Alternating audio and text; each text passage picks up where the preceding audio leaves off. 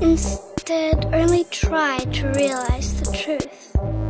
What truth? There is no spoon. Read between the lines, bitch. There is no spoon. There, there is no spoon.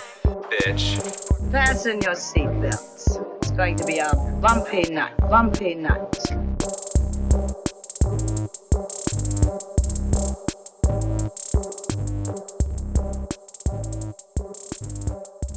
Saludos amigos y amigas, yo soy Mario Alegre Femenías. Y yo soy Rosa Colón. Saludos Rosa. Saludos, Mario. Esto es Desmenuzando. En el episodio de hoy finalmente llegamos a la conclusión de Neon Genesis Evangelion, la serie que hemos estado reseñando y comentando y analizando y derritiendo nuestros cerebros por las pasadas semanas. Pero antes, Y deprimiendo nuestras almas. deprimiendo nuestras almas y qué bueno que se acabó Evangelion porque la realidad está lo suficientemente deprimida. De verdad que sí. Así que para entrar en calor, vamos a arrancar con el bullshiteo. Vamos a hablar un poquito de algo que eh, hayamos estado consumiendo que no sea noticias hard news de este bendito país. Que lo, lo siento, pero yo tengo que confesar, yo no he hecho más nada desde el pasado jueves. Le dije a Rosa antes de comenzar a grabar que a mí me duele el lomo de estar mirando el celular con la cabeza cabizbaja, que es adecuado con este cabizbajo en este momento De verdad que sí. leyendo lo que está pasando en este país, pero no vamos a hablar de eso aquí ahora porque entendemos por que favor, no. ustedes escuchan esto para hablar de otras, escuchar otros temas y a lo mejor como un respiro y no les vamos a dañar ese ratito de no estar Se lo escuchando. vamos a dañar con Evangelion. Se lo vamos- sí, pero ahorita. Ahorita. Primero vamos a hablar de otras cosas. Quizás que nos hagan feliz, quizás no.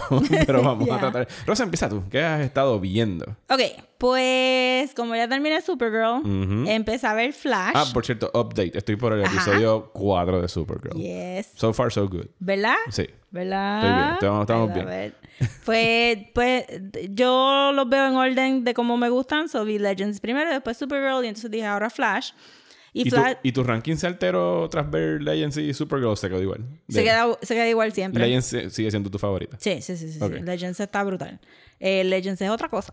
Eh, pero entonces Flash lo dejo no pa- un poquito antes de Arrow porque tiende a ser un poquito repetitivo. Los malos siempre son iguales, son speedsters.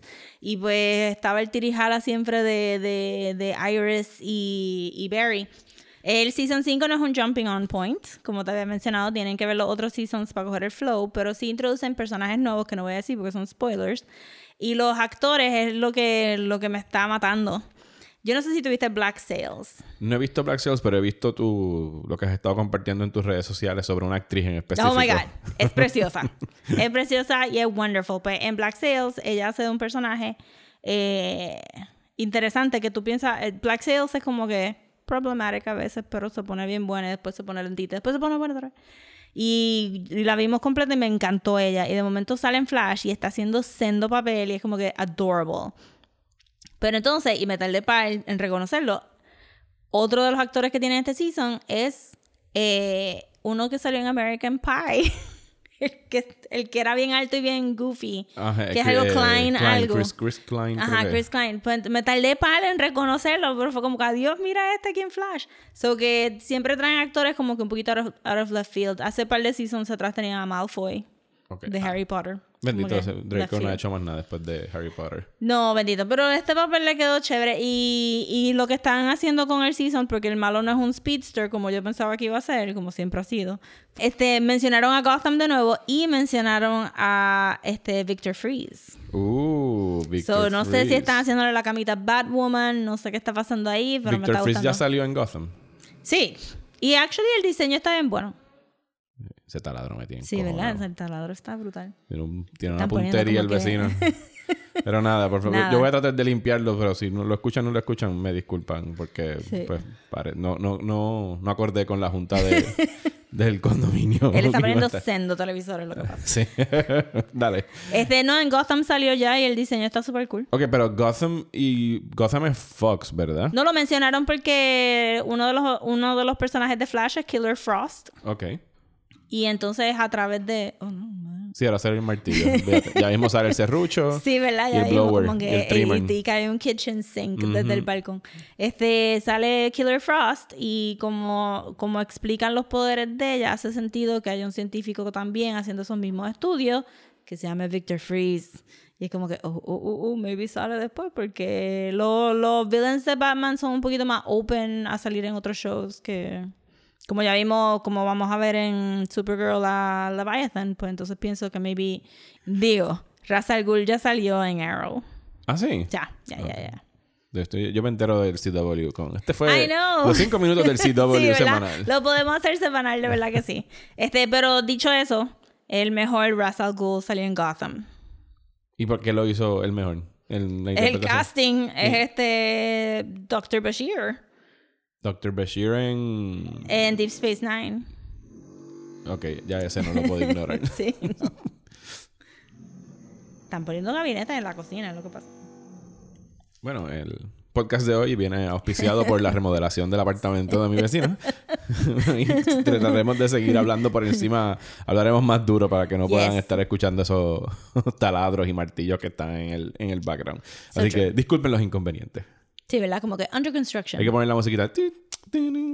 De, sorry. Yes. Sorry for the interruption.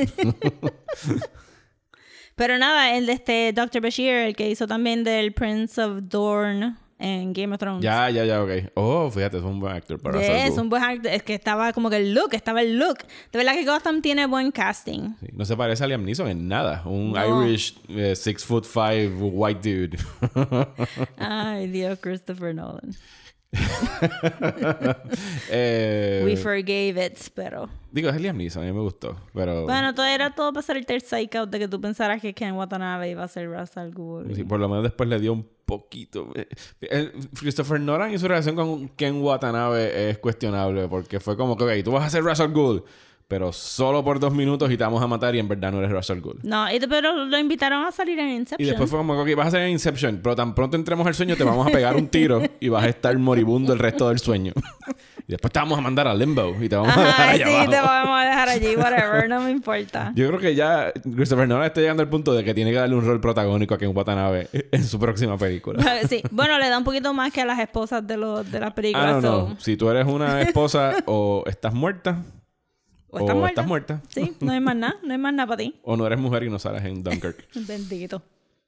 ok, ¿qué más? No habían enfermera. Pues ya hablamos de Flash. Sí. Yo he hecho algo que en, en todos mis años de ser fanático de Star Wars jamás había hecho. Y es que empecé a leer una novela de Star Wars. Uh. Y entonces, pues yo siempre le he pichado a, a las novelas porque no. Digo, no es que no me guste leer y sé leer. valga, la, valga la aclaración. Ok. valga la aclaración. Súper mega aclaración Sí, que ahí, bueno, como que sea, un no- poquito angry, todo como que. Breaking. Mario sabe leer.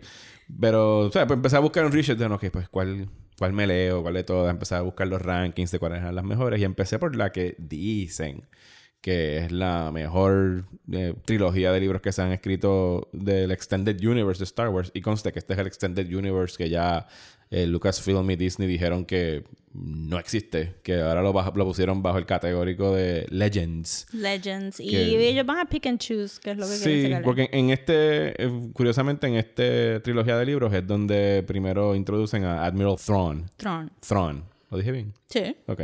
Eh, que es el que ya él ya ha salido en salió en Rebels, o sea que lo volvieron a poner The dentro blue guy. The Blue Guy with the Red Eyes y el traje blanco, que es otra vez canon, solo que esta historia de Thrawn no es canon. De hecho, ya sacaron dos novelas eh, post el resurgimiento de Star Wars The Force Awakens, una creo que se llama Thrawn y no me acuerdo cómo se llama la otra, y creo que esta hay una tercera por salir. Trons. Thrones. Ok, vamos a... pro- ¿Cómo pronunciar Grand No, Admiral? no, no. Es un chiste de aliens. Es Ah, un chiste de aliens. Que la segunda se llama Trons. Ok, Thrones, perdón. ok. Mala mía, mala mía. El pitufo de Star Wars sale en, en este libro y esto ocurre, la trama de esta que se llama, la novela se llama Hair to the Empire y son tres novelas eh, escritas por Timothy Zahn, a quien le adjudican de los mejores libros de Star Wars. Ya, él es bueno. Y la trama transcurre cinco años después de los eventos de Return of the Jedi. O sea que ya la rebelión ganó y están empezando a, por lo menos llevo como 100 páginas nada más, están empezando a formar el gobierno en Yep. una- la nueva república. ¿Tú te los has leído? Yo me he leído par. Ok, ¿este te lo leíste en específico? No me recuerdo de este, ¿no? Ok, pues nada. Eh, cinco años después, todavía están los remanentes del imperio por ahí tratando de recuperar su dominio. Eh, Princess Leia está. Todas estas cosas que yo había leído del Extended Universe me las han empezado a dar en menos de 100 páginas. Yo pensaba que esto estaba más regado Sí, por ahí. en esto es otros como que esto es established. Yo me recuerdo, yo me leí uno. No me recuerdo cómo se llama, pero me recuerdo que Luke estaba sufriendo de, de calcificación de los huesos por los lo- los rayitos del emperador al Ajá. final. Era como con detalles tan no he, pequeños. No he llegado a esa parte. No, pero era como que pasaba inmediatamente de Return, porque tú dices, pasó cinco años, pero ellos empezaron a rellenar todos esos boquetes con más novelas y más novelas que llegaba al punto de, y esta novela pasó una hora después de Return of the Jedi. Sí, y esta pasa cinco minutos entre que Luke Skywalker está entrenando en Dagobah y se mueve a Tatooine. Pero así son todas, como que estamos formando el New Republic, todavía quedan suficientes del imperio que tenemos que pelear y así son. Pues en esto, en los primeros capítulos que me estaba leyendo, es que pues empiezan a hablar de Mara Jade, que ya yo sé que se convierte eventualmente en la esposa de, de Luke. Leia está embarazada con los gemelos. Y hasta ahora está ok el libro. O sea, no es... O sea, en términos de escritura no es particularmente wow, qué autorazo, qué bien escribe, qué pluma, ¿sabes? Qué cosa Ajá. más nítida. Me lo estoy leyendo casi como si estuviera leyendo fanfiction, solo que pues no, no quiero... me- It is fanfiction. Es fanfiction. Pero ya estamos entrando a ciertas cositas dentro de la trama que es como que yo fanático específicamente de Star Wars del cine, porque yo nunca vi Rebels, me gustó Rebels, nunca he visto la serie de Clone Wars, he jugado algunos videojuegos, pero para mí Star Wars siempre es algo que ha sido pues el cine, lo que hay en el cine es lo que hay de Star Wars.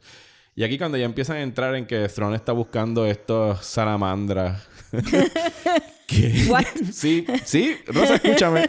Están buscando estas salamandras en un bosque que tienen esta particularidad que ellas repelen The Force. Oh, of course. Y yo, ¿qué? Una sala... Entonces él o sea, se baja en este planeta a buscar este Old Master Jedi que había en algún sitio y lo que se pone es una salamandra por encima. Oh my god. Y le empiezan a tirar los rayos estos del- de la fuerza y los rayos se desaparecen. Y es, no, es que Sí, tengo eso es- todo lo que estás diciendo es todo lo que no me gustaba de las novelas. Ajá. Sí, y es como que no, es que yo tengo esta salamandra y yo, ¿qué? ¿Qué? qué? y esa parte me está, me está dando trabajito, me está dando trabajito. Yo es que no, a mí no me fascinaron porque primero la idea de que la mayoría de las historias tenían que ser tres libros porque la las películas originales eran una trilogía y no necesitaban tanto. Yo tenía una amiga que, que las leía súper religiosamente.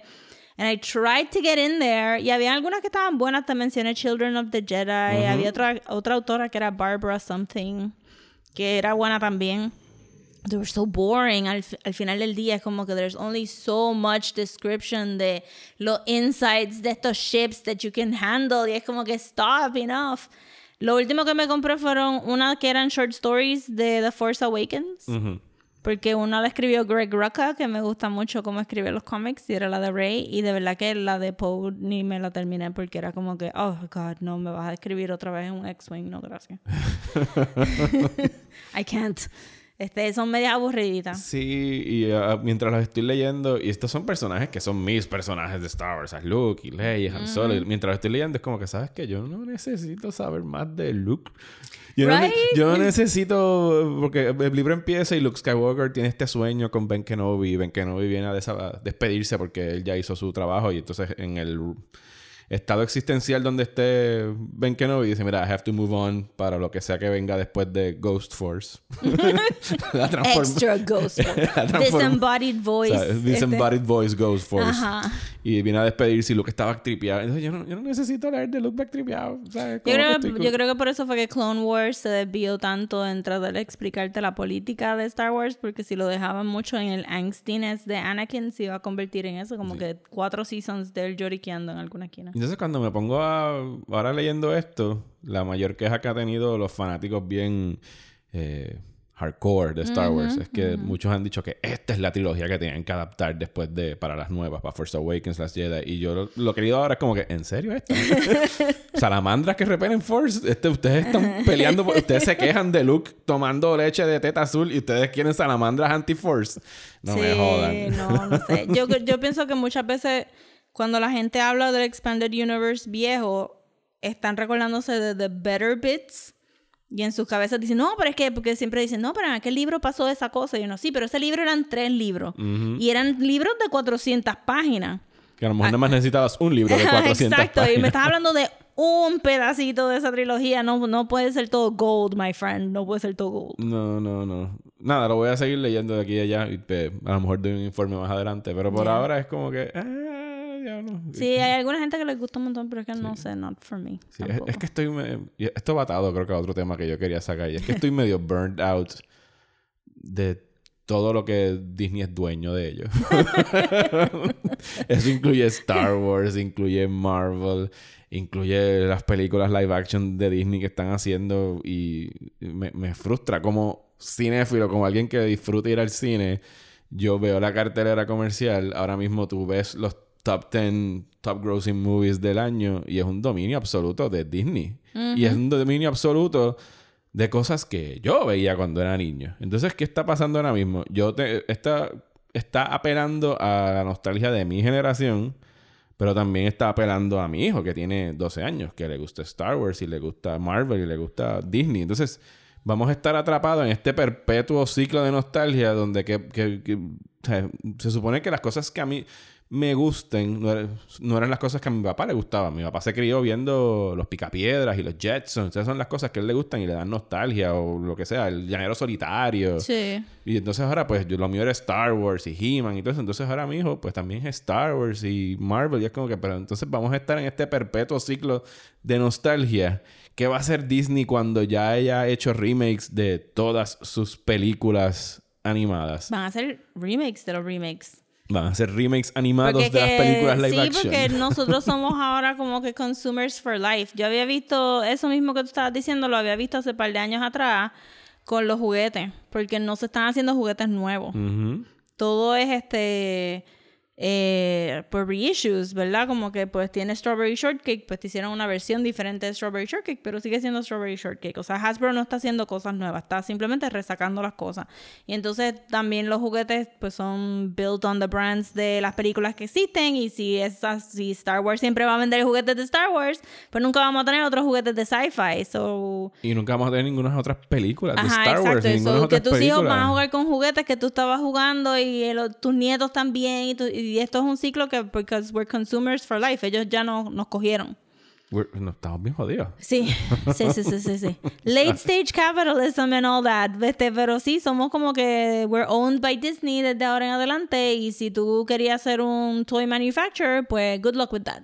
Que por eso es que yo creo que por lo menos yo estoy gravitando cada vez más y más hacia la televisión porque la televisión es donde todavía están dando espacio a hacer cosas originales y hay más chances de, hacer- de tomarse riesgos y cosas así. Pero en el cine yo me imagino ahora mismo, qué sé yo, a lo mejor hay 3, 4 George Lucases de 18, 20, 24 años con The Next Best Great Thing. Y nunca la vamos a ver porque nunca le van a dar espacio a originalidad en ese Bueno, no, término pues de presupuesto. este, mira este como que Turbo Kid and bla bla bla, ¿cómo era que se llamaba esa película? Que era como que bien ¿Cuál? video gamey. Ah, Ready Player One, no. No, no, no, no, no, no, no, Perdón, perdón, se me olvida que yo no puedo mencionar Ready Player One frente a Rosa. este, no sé, una que está en Netflix que se llama Turbo Kid y qué sé yo. Que... Ajá, ajá. Ajá, que es bien como que nostalgia, pero no alude a nada en particular y, cosas así, pero se pierden en Netflix también. Sí, lo, lo que vemos en series como Stranger Things que Stranger Things es como que pues vamos a coger todos los tropes de Spielberg y de. Carpenter y de King y vamos a, Y let's not make a story and let's just do the Ah. y vamos a rehacerla otra vez. Y, y- Sí, el, problema es que regresamos a lo que estabas diciendo ahorita. Estamos viendo fanfiction. Y algún fanfiction es bien bueno y otro fanfiction soquea, pero al, al final del día todas estas personas creativas los están sentando a jugar con los juguetes de otras personas y es fanfiction lo que están haciendo. Y están poniendo a directores que crecieron viendo Star Wars a hacer las películas de Star Wars. Entonces es como que, wow, ¿en serio puedo jugar con todos mis juguetes de Star Wars con un presupuesto de Yeah. 200 millones? Bring it on. Entonces, Que, que pasan en los cómics también desde hace tantísimo tiempo. Tú vienes, alguien viene y dice, no, yo quiero escribir el Superman que yo leía cuando era chiquito. Entonces, 10 años después viene otro, no, yo quería, yo quiero escribir el Superman que yo leía cuando era chiquito. Entonces están leyendo solamente de los únicos tres Superman que estas personas han visto ever. Y entonces nunca sales, nunca ves nada nuevo tampoco. Y por eso yo siempre voy a defender al señor Ryan Johnson y su The Last Jedi, porque contrario a Daenerys Targaryen, él sí broke the wheel o trató de romper la rueda de lo que es Star Wars con su película, bien radical en algunos puntos y por eso yo le encuentro tan fascinante el hecho de que él sí trató de hacer algo nuevo dentro de ese universo y, Y tambalearlo. effective. Yo, no, yo todavía no entiendo cómo a la gente no le gusta la película porque it was so good. Este, pero porque tú vas a querer ver la misma cosa de Star Wars. Los que quieran ver la misma cosa, pues esperen a diciembre cuando venga J.J. Abrams a darte más de lo mismo. Yo estoy, todavía estoy en el barco de que nos están troleando. Sí. Y que nos van a dar algo familiar, but slightly different. Eso que acabas de decir se resume en... Ustedes han visto el Stormtrooper. Miren este Stormtrooper Bueno, pero- rojo. Claro, pero tú sabes que tienen que, pero tienen que vender los juguetes. Tú Oh, sabes que te tienen que vender los juguetes. Eso es tan JJ. Yo quiero Stormtroopers, pero el mío va a ser rojo. No, There's only so much you can do now. No puedes hacer más nada. Stormtroopers Eso era como que quedaba. Eso era lo único que quedaba. Yo dije que yo quería ser positivo. Also, este como que podcast. este, hay un artista conceptual que se llama Sucklord. Sucklord. Suck Se de llama. Sucklord. Ajá. Y su thing es este repurposing este old things y, y de esto. Y el- el- una de las piezas más famosas de él es el Pink Stormtrooper. Ok. Eso puede ser también como que un throwback de Imagínate, imagínate, si ponen un Pink Stormtrooper, el mundo se cae. Los Claro. fanáticos Primero, no pueden bregar con bueno, eso. to be fair, en Star Wars no existen. El color pink. No existe el color rosita. No, Amidala no tiene pink en algún momento. Yo creo que sí. Es como que lilac y Sí, soft color. Um, no. No existen los pastels tampoco. Un poquito, ella tenía un poquito pastels, pero siento que no existe como que pink. Ok, no. Es Eso- porque Star Wars está devoid of color. Estoy seguro que Ryan Johnson trató de meter el pink en el... Puso purple. Puso, Puso a, purple. puso a... ¿Cómo se llama? Holdo. A Laura Yes, Dern. yes. Que, que eso era como que, what? Un pelo violeta. ¿Qué es esto? Pero Violeta, anime? what? Pero él nos dio también como que la arena preciosa blanca y roja. Ujú. Nadie va a poder superar eso. No. So beautiful. Sorry, mientras más tiempo pasa, más la quiero. si no les gusta. De verdad que sí. Esa pelea. Sí, podemos hablar todo el tiempo de No se preocupen Jedi. que en diciembre vamos a estar desmenuzando Star Wars. Yes. Eso está planeado. Vamos a estar hablando de las películas de Star Wars, de las nuevas. Porque de las viejas, ¿qué más se puede decir? No puedo decir más nada. ya se ha dicho todo. It's been ya. It's done. Las únicas que yo pondría a lo mejor tirarme la mano de ver otra vez serían las precuelas, pero eso serían 60 minutos de Yo odio. no, yo lo hice porque antes de The Force Awakens dije, voy a verlas todas de corrido y nada más me dio tiempo de ver las secuelas y fue como que Las precuelas. las precuelas. Ajá. Y fue como que un ¿Por qué te hiciste esto? ¿Por qué ese pasillo no tiene pintura? ¿Por qué no existe el diseño gráfico en, en Star Wars? ¿Por qué el emperador tiene como que 50 sofás en la oficina y nadie se sienta en los sofás? It doesn't make any sense. ¿Por qué y ya? ¿Por qué puntos suspensivos? sí, era como que ah. Ay, sequels, prequels. ¿Qué más?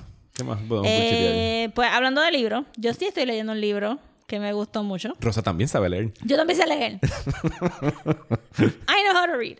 Eh, pero me está gustando un montón. Estoy casi terminándolo. Eh, se llama The Dark Descent of Elizabeth Frankenstein. Y es eh, Frankenstein, obviously. eh, visto desde el punto de vista de este personaje eh, menor en la novela original, que se llama Elizabeth, que era la que prima, entre comillas, prima y este, prometida a Victor Frankenstein. ¿Y qué tal? Buenísimo. Porque te pinta una, un- una familia de los Frankensteins y un Victor Frankenstein bastante diferente, como que, tú sabes, alguien que crece a querer des- como que descuartizar el cuerpo, pues debió de haber probablemente enseñado algunas tendencias desde pequeño.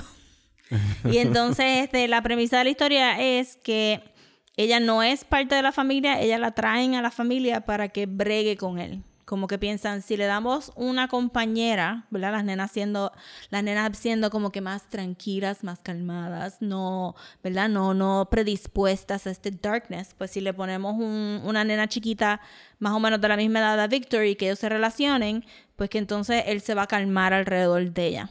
So ella, ella crece siendo la que lo mantiene a él humano. Ok. Y él, a su vez, se, se obsesiona con ella y, y- y no quiere que ella se muera. Y es lo que im- impulsa entonces esa búsqueda de, de cheat death. Entonces, eh, pero Victor no es el protagonista, es Elizabeth. Y vemos como que las cosas que están pasando en el presente y ella nos da como que estos flashbacks a cómo él era cuando era chiquito. En el- todo está building up a que, pues, obviamente sabemos que, spoiler alert, the monster is coming, ¿verdad? Este, eh, eh, eh, Frankenstein después de todo. La cosa es que lo empecé a leer porque lo escuché en otro podcast, pero que también, no sé si saben que Mary Shelley, este, era era esposa de Lord Byron, el poeta. Yo lo aprendí en Invisibles. Ah, muy bien, exacto. Que próximamente estaremos discutiendo aquí en Desmenuzando. Yes. Shameless plug. ¿Verdad? Es verdad. Este, pues sí, pero que, que parece que él la, la hostigó para que escribiera Frankenstein. Como que, como que él estaba siempre encima de ella para que no, no perdiera como que, ah, tú eres talentosa y tienes que, que achieve your full potential. Una cosa así. La cosa es que... Era un supporting, supporting hus- husband. Un su- supporting husband, sure, sure, sure. Pero todavía no, no he podido leer el epílogo porque esto todo lo, ya lo explica en el epílogo del libro, pero, pero se siente un poco como que la gente le gusta decir que Lord Byron fue el que la empujó a ella a hacer la obra versus Mary Shelley es creativa y lo hizo ella solita. Y entonces pues aquí tienes algo con ese juego, la autora... Se me olvida el nombre, pero escribía para Buffy, escribía para televisión. eh, que la autora está haciendo lo mismo con Elizabeth Frankenstein, donde este, él se va a llevar mucho del crédito, pero ella fue la que, la que empujó y mantuvo, tú sabes, ese darkness aguantado en él. Y hay un juego ahí. La cosa es que está súper chévere el libro. Tiene como que un flow eh, que se deja leer bastante rápido, no es pesadito. No sé si ustedes han leído Frankenstein original. Es un chin pesadito. Este, este se lee un poco más rápido y me está gustando un montón. Me está gustando un montón. Like I could see it as a movie y todo. La autora se llama Kristen. Hay algo ahí con W. Eh, Kristen White. Kristen Ajá, White. Kristen White. Pues ella, ella escribió para Buffy para todas estas cosas. y De verdad que es un really nice read de algo que, que maybe ustedes siempre han dicho como que, ah, diablo, nunca me he leído Frankenstein. Pues mira, se pueden leer este, más livianito, más rapidito, y después le meten a Frankenstein. O se leen la adaptación de Junji Ito, que se va más rápido todavía. Mucho Junji Ito, Me gusta mucho Junji Ito, pero es que de verdad Frankenstein. Mary Shelley is a genius, pero es bien pesadito. el, el libro original. Sí, es bien pesadito. Bueno, pues. Algo más que tengas que añadir a el bullshiteo. O nos tiramos a la depresión llamada The End of Evangelion. Yo creo que sí, yo creo que lo dejamos ahí. Este. Fíjate. Victor Frankenstein y Shinji tienen muchas cosas en común. so ahí lo podemos atar.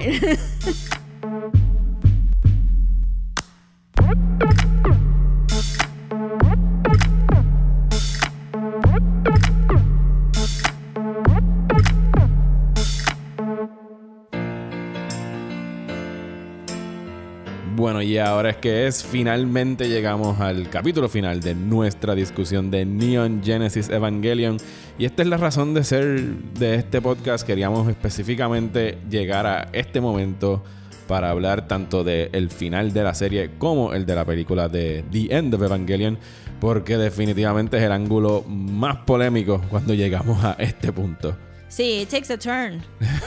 ¿Tú dirías? sí, takes a turn. Sí, más que el turn que ya había dado en la serie como tal en los últimos episodios que Sí, discutimos la semana porque pasada. este, hasta ahora la serie ha ido como que un, en un nice descent. Aquí ya llegamos al precipicio. Ajá. Como que no, aquí hizo woof y se fue por un boquete full. Estos episodios, hoy vamos a estar hablando del episodio 25 y 26 de la serie Neon Genesis Evangelion y la película de 1997 The End of Evangelion. Los episodios estos estrenan en la primera mitad del 96 y la reacción no fue buena, Rosa. No me, Te podrás no me imaginar. pregunto por qué. Los fanáticos se fueron por el techo cuando todavía tenían que escribir cartas a puño y letra. y me imagino, era Japón, de seguro podían mandar emails ahí. Sí, copias pero, pero es emails. más personal. Es como que tu ira se marca más en los kanji cuando estás en... Sí, ¿verdad? Se ve como que más. Mucho sí. No hay tanto. Es como que ya ese kanji se ve bien enfogonado. Ajá. La gente se fue por el techo cuando salieron estos episodios en televisión. Por un lado los entiendo. Yes. Porque, pues sí, te vendieron esta serie de robots y acabó siendo esta animación Y aún slash ya- experimental. Sí, y aún cuando ya te habías dado cuenta que no iba a ser necesariamente una serie de su Boy and His Robot, como quiera la película empuja el, el, con- el anti-concept further. Ajá. Sí, hay que, eh, yo admiro la, la osadía de Hideaki Anno. Que por un lado te dicen que es que Gainax estaba sin presupuesto ya para ese punto. Y lo habíamos visto levemente. Un poco, pero la película tiene mejor calidad, though. Bueno, sí, porque consiguieron presupuesto para hacer la película. El- La, la leyenda dice, o, o el- la historia nos dice. No, no diría que es un mito, por lo menos lo que se ha reportado y como pues yo he practicado, pero todavía no sé japonés y no puedo leer sites donde tienen kanji. Me estoy dejando llevar por Wikipedia y un site que se llama Eva Otaku, que hace muy buen trabajo de como que traducir cosas. Ok. Eh, Gainax se quedan sin presupuesto. Si se habrán dado cuenta, en los episodios que discutimos la semana pasada empezaban a usar muchos eh, tiros estáticos, donde no había animación como tal, sino que eran tiros estáticos. Y ya para el episodio 25 y 26, no, no es que no tenían el presupuesto, sino que no tenían el presupuesto para lo que él tenía en su cabeza de lo que quería que fuera el final of Evangelion. Así que deciden irse bien low budget, irse bien experimental y hacer todos los episodios dentro de la cabeza de Shinji y Kari durante el Human Instrumentality Project. Exacto. So, el 24, el 25 y el 26 es todo introspectivo. Todo introspectivo. Y, y te lo ponen en muchas letras blancas, mucho kanji blanco en la, en pantalla, diciéndote como que el Third Impact está ocurriendo, el Human Instrumentality ha comenzado, pero nos vamos a enfocar en one subject, que es el niño Shinji y Kari. Y aún así visitamos la, Sí, hay las más psiquis subjects, de pero- lo- las otras personas. Pero siempre es relativo a él, ¿verdad? Cuando entramos a la psiquis de las otras personas, pues... Y valga, valga decirles de ahora que no hay manera de resumir estos episodios. Si no, los esto no va a ser un viste- recap. Tienes que verlo. Si los viste, los viste. Si no los has visto, pausa un momentito, vete a verlos y Yo no, regresa tomé- si quieres. yo no pude ni porque- tomar apuntes. Ajá, exacto, porque, porque, whatever. Pero si Shinji es el main, pues cada vez que vemos a otra persona, pues aparece Shinji también en This is the Shinji that exists in your mind. And este, y, y esta es la Misato que Shinji ve cuando está en la. Este, este revolú. toda esta cosa psicológica de las personas que nosotros somos versus cómo nos ven los demás sobre Ajá. cómo el Mario que conocen mis hijos y el Mario que conoce mi esposa no es el Mario que conoce Rosa, que es completa, es algo Ajá, es normal, completamente pero, normal. pero escucharlo puesto en una animación. japonesa que empezó sobre robots versus monstruos Ajá, gigantes. de momento es como que it's a lot. So, so sí, todos esos episodios y, y la, este, las texturas que crean, la, este, la, los cortes de cámara que crean, todo eso está súper lindo. El uso del, del kanji, que El que kanji está como que interrogando a Shinji, siempre le está Ajá. haciendo preguntas sobre ¿y por qué piloteas el robot? Y entonces ¿para qué haces esto? Y el, este, el barrage of imagery, porque te están, este, es casi frame, frame by frame, hay un montón de visuales, un montón de visuales, un montón de visuales. Sí, entre, las, entre los episodios y lo que sobre todo hacen después en la película, es, es cine avant-garde, ¿sabes? So, eh, eh, aunque no los podemos resumir, vale un montón la pena que los vean y los vean con calma porque es que de verdad es un montón de experimentación de, de gráfica y de dibujo, pero... Podemos resumir más o menos qué es lo que sucede en los episodios. No entrar en... Porque no hay, no hay acción en lo No, absoluto. pero ya lo resumí. Es que de verdad está pasando todo en la cabeza de Shinji. En el episodio 25 están diciendo que está ocurriendo el Third Impact y ya en el 26 dicen que ha comenzado el Human Instrumentality, whatever that means. Porque yo puedo entender a un chamaco en Japón en 1996 decir, ¿y qué carajo es el Human Instrumentality? Yeah. No me lo estás enseñando. Pero lo que realmente hacen es como que deconstruct otra vez a los personajes y, y, un- y son un resumen también. Son un resumen. de, de quiénes son, De qué hacían, son por y qué lo se hacían. sienten. Y a todas estas Shinji sigue huyéndole a la responsabilidad. Sí. Y lo que más o menos le explican es que el... Y sí lo explican eh, verbalmente. El Human Instrumentality lo que estaba buscando, o lo que busca, es devolver a todo el mundo a un mismo estado primitivo, a la esencia y sustancia de lo que sea que es la humanidad y de- derribar las barreras físicas que hay entre nosotros, porque como se explicó al principio de la serie del hedge- el Hedgehog Dilemma, el dilema del puercoespín, de que mientras... O sea, los puercoespines quieren a lo mejor tener Warmth. sí, sí, más calor y más afecto, pero mientras más se acercan uno, más se hieren por las púas que tienen. Eso es básicamente Shinji. Shinji es alguien que creció sin padre, creció sin madre, creció con tutores, una persona bien insegura, atravesando una depresión eh, profunda, la misma que atraviesa el director, Hideaki Anno, que es de donde nace esta serie. Y el final de la serie es súper experimental, todo en la cabeza de Shinji. Y a donde llega Shinji es a un lugar de aceptación en la serie, donde él entiende que lo que tiene que hacer, y aquí es que podemos entrar en las interpretaciones, a ver qué fue lo que tú entendiste. Para mí en la serie, él decide, él rompe esta, este cuarto donde él está, él rompe esta esfera que la va destruyendo, y al final todo el mundo lo felicita.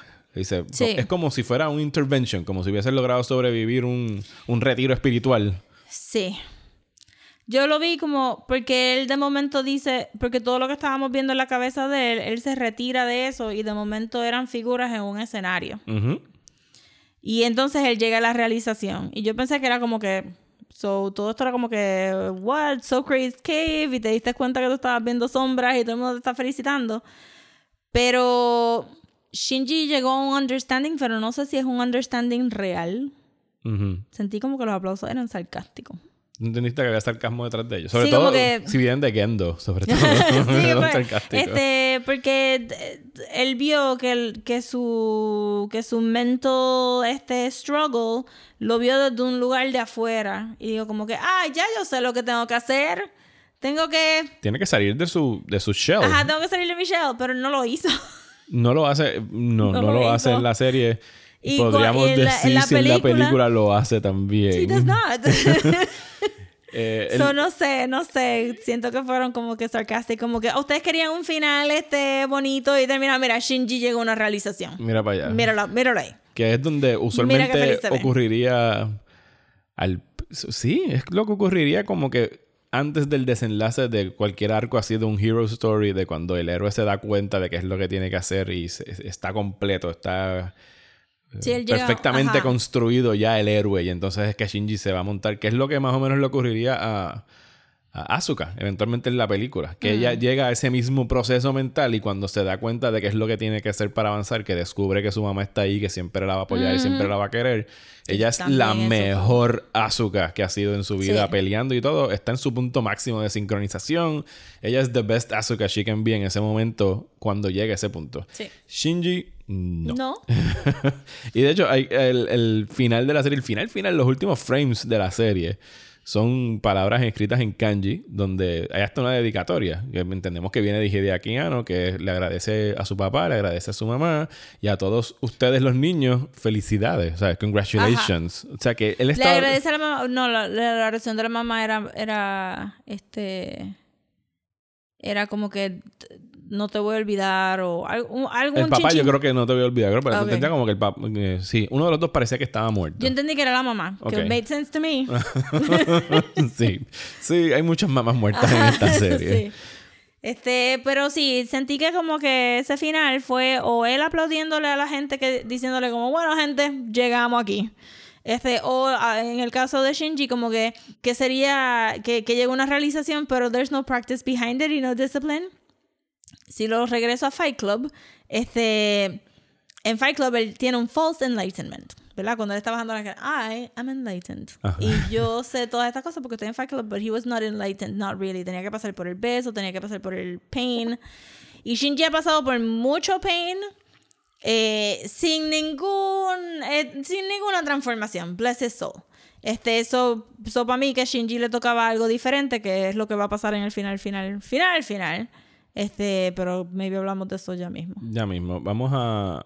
Si tú lograras transportarte mentalmente y también pensar en la primera vez que tuviste esto, me imagino que no viste la película inmediatamente después. Sí. Sí la viste inmediatamente Sí, después. porque me recuerdo que eh, me recuerdo que, que era para alquilar las dos cosas como que y me recuerdo haber estado diciendo ¿por qué estoy viendo la misma cosa dos veces? Ok. Yo no, porque como ya expliqué en el episodio original que dimos del primer de, de Evangelion, yo empecé a ver Evangelion alquilándola en VHS a un tipo por un peso en la Yupi de Bayamón. que estaban fansub. O sea que yo vi el final de la serie. Yo entró a la Yupi en el 97 y se fue en ese primer semestre, segundo semestre. O sea que sí, yo lo estaba viendo como un año después de que salió en Japón ya subtitulada por fanáticos en, en videocassettes pirateados. O sea que yo vi el final de la serie y no fue como hasta un año después que salió la película y logré conseguir una versión pirateada de la película. Dile no a la piratería. We do not endorse. Pero que sí, por un lado, puedo entender a, a la gente que se haya molestado con el final. A mí no me- yo no recuerdo haberme molestado con el final de la serie. Sí, quizás un tanto de insatisfacción y de no entender exactamente qué fue todo lo que pasó.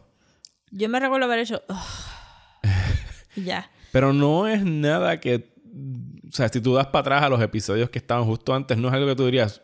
Eso está fuera de serie. Eso no tiene. Se, se- está yendo en contra de lo que era la serie. Sí, pero eso aquí yo pienso el Ya te estaban preparando para llegar a eso. sí, Pero como quiera la película ramps it up to 11, que, que eso no so- yo no me lo estaba, o sea, si, si ahora que lo estaba viendo y traté de ver la película como que I'm watching this for the first time y acabo de ver todos estos episodios y lo estoy viendo en este flow, la película ratchets it up bien rápido. Y ahí está algunas caracterizaciones que yo pensé como que, eh, a diablo, decidimos exagerar esto también, ok, pues vamos adelante. Pero yo creo que lo que acabas de mencionar aquí es que yo, yo debería, yo de verdad me interesaría saber cuántas personas en los 90 pudieron actually ver esta serie en orden. Porque tú estás en televisión a tal hora. Pero ¿y si esa serie tú la estás viendo en syndication y te están dando solamente algunos episodios? Y entonces tú la estás viendo pirateada acá y no recibiste todos los VHS, ¿me entiendes? Como que antes era un poquito más difícil y I'm sure que, que llegaron la mayoría bien perdidos, bien perdidos a este final. Es muy probable. Sí, porque está, está hardcore. Bueno, sí, vamos, entonces la película sale en el 97. mm, impulsada por la reacción. No voy a decir que sea impulsada, no creo que la hayan hecho nada más que porque la reacción fue tan mala. O sea, Evangelion, Bueno, pero si sabemos que ya él tiene tendencias de sobreeditaje de su obra. Evangelion fue un fenómeno en televisión en Japón. Así que las películas de anime no es tan descabellado que ocurra. Lo que sí es inusual para una película es que usualmente está la serie de televisión de anime y las películas no son los lugares donde uno termina la historia, Mm. son como si fuera un episodio extendido. Usualmente las películas de anime que, que proceden de una serie es eso, es un episodio extendido, una aventura extendida que no necesariamente tiene continuidad dentro de la serie. Eso pasa con películas como la de las de One Piece, ocurre con Cowboy Bebop, la película de Cowboy Bebop, en Knocking on Heaven's Door. Mm. Creo que cronológicamente el director ha dicho que está como entre el episodio 23 o 24 por ponerle en algún sitio, pero no tienes que verla para ver el final de la serie, no es necesario. Sí, Aquí, eh, no me había fijado en eso. o sea, aquí End of Evangelion es literalmente el End of Evangelion. Sí, tienes que verla. Y entonces eh, siempre se ha dado esta discusión entre los fanáticos de Evangelion que deciden como que el final de la serie es una mierda, este es el verdadero final, y o el final de la película acabó igual de malo, prefiero el de la serie. En realidad nadie prefiere el de la serie. Pero que para mí Bueno, pero es que los dos. van de la mano. Ajá. No O sea, puedes, como que. so, Parten de la misma idea. O sea, Estoy ofendido que vi lo que estaba pasando dentro de la cabeza de Shinji. sí, mientras tú estás viendo eventualmente la película, tú sabes que es exactamente qué es lo que está pasando dentro de la cabeza de Shinji y hay imágenes que se repiten entre ambas. Está el cuerpo flotando de Ritsuko en el LCL, está el EVA 02 flotando en el fondo de la laguna, está la escena donde es más que ni se. Sí, lo de Ritsuko no se repite. Tú ves el shot entrar al cuerpo y después en, en, en la cabeza de Shinji tú ves el cuerpo flotando. Tú ves la cabeza Sí, la tienes que ver flotando. las dos cosas. Tienes el Gendo yendo a buscar a, a Rey, que le dice, This is what you've been created for. Eso es en la serie y en la película pasa otra, algo muy similar. Sí. O sea que tienes que verlas las dos. O sea, se complementan e incluso enriquecen lo que pasa en la serie a raíz de ver eso. Porque lo extiende un poquito más. Porque para mí sí hay un lugar específico en la película, que ya mismo lo vamos a discutir eh, a fondo, donde tú podrías decir, ok, este es el momento en donde las psiquis de Shinji le dicen felicidades y de aquí para adelante continuamos un poquito más allá de qué fue lo que pasó después de que él llegó a, a esa realización de lo que sea que haya realizado Shinji. Sí. Fíjate, no busqué. No busqué en la película cuando, cuando sería el momento. So, I'm very curious. Bueno, pasa, bueno, lo vamos a hablar Sí, sí, ahorita sí, que sí, por eso I'm curious, I'm Ok, curious. vamos a hacer el recap de la película porque así que sí, así- a la película sí se le puede hacer el aquí recap. podemos hablar. Empezamos en un lugar similar a donde vimos por última vez a Shinji, que fue en esta laguna destruida en Cantos, hablando sobre la muerte de Kaoru, de Sí, quien con las estatuas de los ángeles. que le tuvo mucho afecto a este muchacho que llegó a su vida. Porque lo, lo quería. Lo quería. Porque Shinji se va a... Starved a- for a- affection. sí, aferrar a cualquier persona que le dé cariño porque Sí. está falto de ella. Pero cabrón como que de verdad lo quería. sí, no se sentía In his fabricado. weird angel way. Kaoru Way, yes. Shinji eh, en la película, yo entiendo por qué la gente odia a Shinji. Yo siempre tengo a Shinji requintado el corazón porque pues, es bien clingy y no se mueve. Y, pero eh, para mí es consono con. Caramba, pero eso fue una de las cosas que they revved it up. Sí. Yo estaba que también bien literalmente lo arrastran hasta los sitios. molesta. Ajá. Pero encontramos a Shinji yendo donde Asuka, que está en un estado catatónico todavía a raíz de la última vez que la vimos peleando con un Angel, pidiendo ayuda, ¿sabes? Por favor, insúltame, por favor, hazme caso, por favor, te necesito Asuka. O sea, ya sea como una amiga o simple y sencillamente para maltratarme. Pero necesito Ajá. alguien con Sí, quien ne- ne- conectar. necesita companionship. Y pues tenemos esta escena donde él la jamaquea, ella se, ven vira, se le ve el busto y Shinji, 14 años, decide, esto es un buen momento para I mean, en masturbarme. 14 años, it's a hospital. Pero, whatever. Yo creo que esto es un buen momento para sacarlo y masturbarme aquí frente a esta niña Sí. Que se supone que yo le tengo algún tipo de aprecio, pero sí, déjame hacer este acto No es super amor, creepy. for sure. No, no es amor. No es amor. Un poco de aprecio. Y la escena se ve media fuerte, pero, pero regresa la idea de, y especialmente con Oscar, regresa la idea de muñecas, lifeless dolls, los humanos were empty. Eh, la, ¿cómo se dice? La sexualización de estos personajes La del anime. Ajá. Específicos del anime, donde todo el mundo siempre está super sexualized. Eh, eso sí, pero como Asuka tiene esos temas de muñeca y de, de sexualización, pues entonces hace sentido. Este, y trae a Shinji un poquito en el. Ugh, you're just human anyway. Y que de hecho la serie ha hecho eh, mucho énfasis en, en no darte esos momentos típicos del anime del viejito verde, de la muchacha con pues las tetas trepadas y que se le ve el cleavage y que todo el mundo bota sangre por la nariz como lo hemos discutido antes. Sí. Incluso los momentos que lo han hecho, inmediatamente te lo, te lo hacen ver como que esto no está bien. Ajá. Y también la, la escena funciona porque Shinji nunca ha estado muy pendiente de physical stuff y de momento tener que ver a su cuerpo, tener que bregar con su cuerpo de esa manera, como que lo empuja también un poquito further, further into the edge. Él dice como que I'm fucking, I'm- I'm- bueno, por lo menos en la traducción en japonés, el Ajá. subtítulo que vi dice I'm fucked up, pero puedes, Ajá, de- I'm fucked up, exacto. puedes decirlo como que I'm disgusting o que... ajá, sí. sí, pero I'm, I'm fuck- fucked up. Yes, Shinji, Sí, you, are. fucked up, pero, pero it's no Yo, wonder. a lo mejor ese es el momento donde le aplauden. Sí, Congratulations, congratulations, Shinji. Shinji. You're fucked, up. Este, pero sí, es como que, y para nosotros, este, Ese no es el momento que me refería, by the way. Me imaginé, pero estaría excelente. Este, sí, que, que, que uno dice, hasta uno dice como que diablo, Shinji, te, te, te pasaste. Porque él no era sobre kissing, no era sobre ni touching, todo el mundo es gross.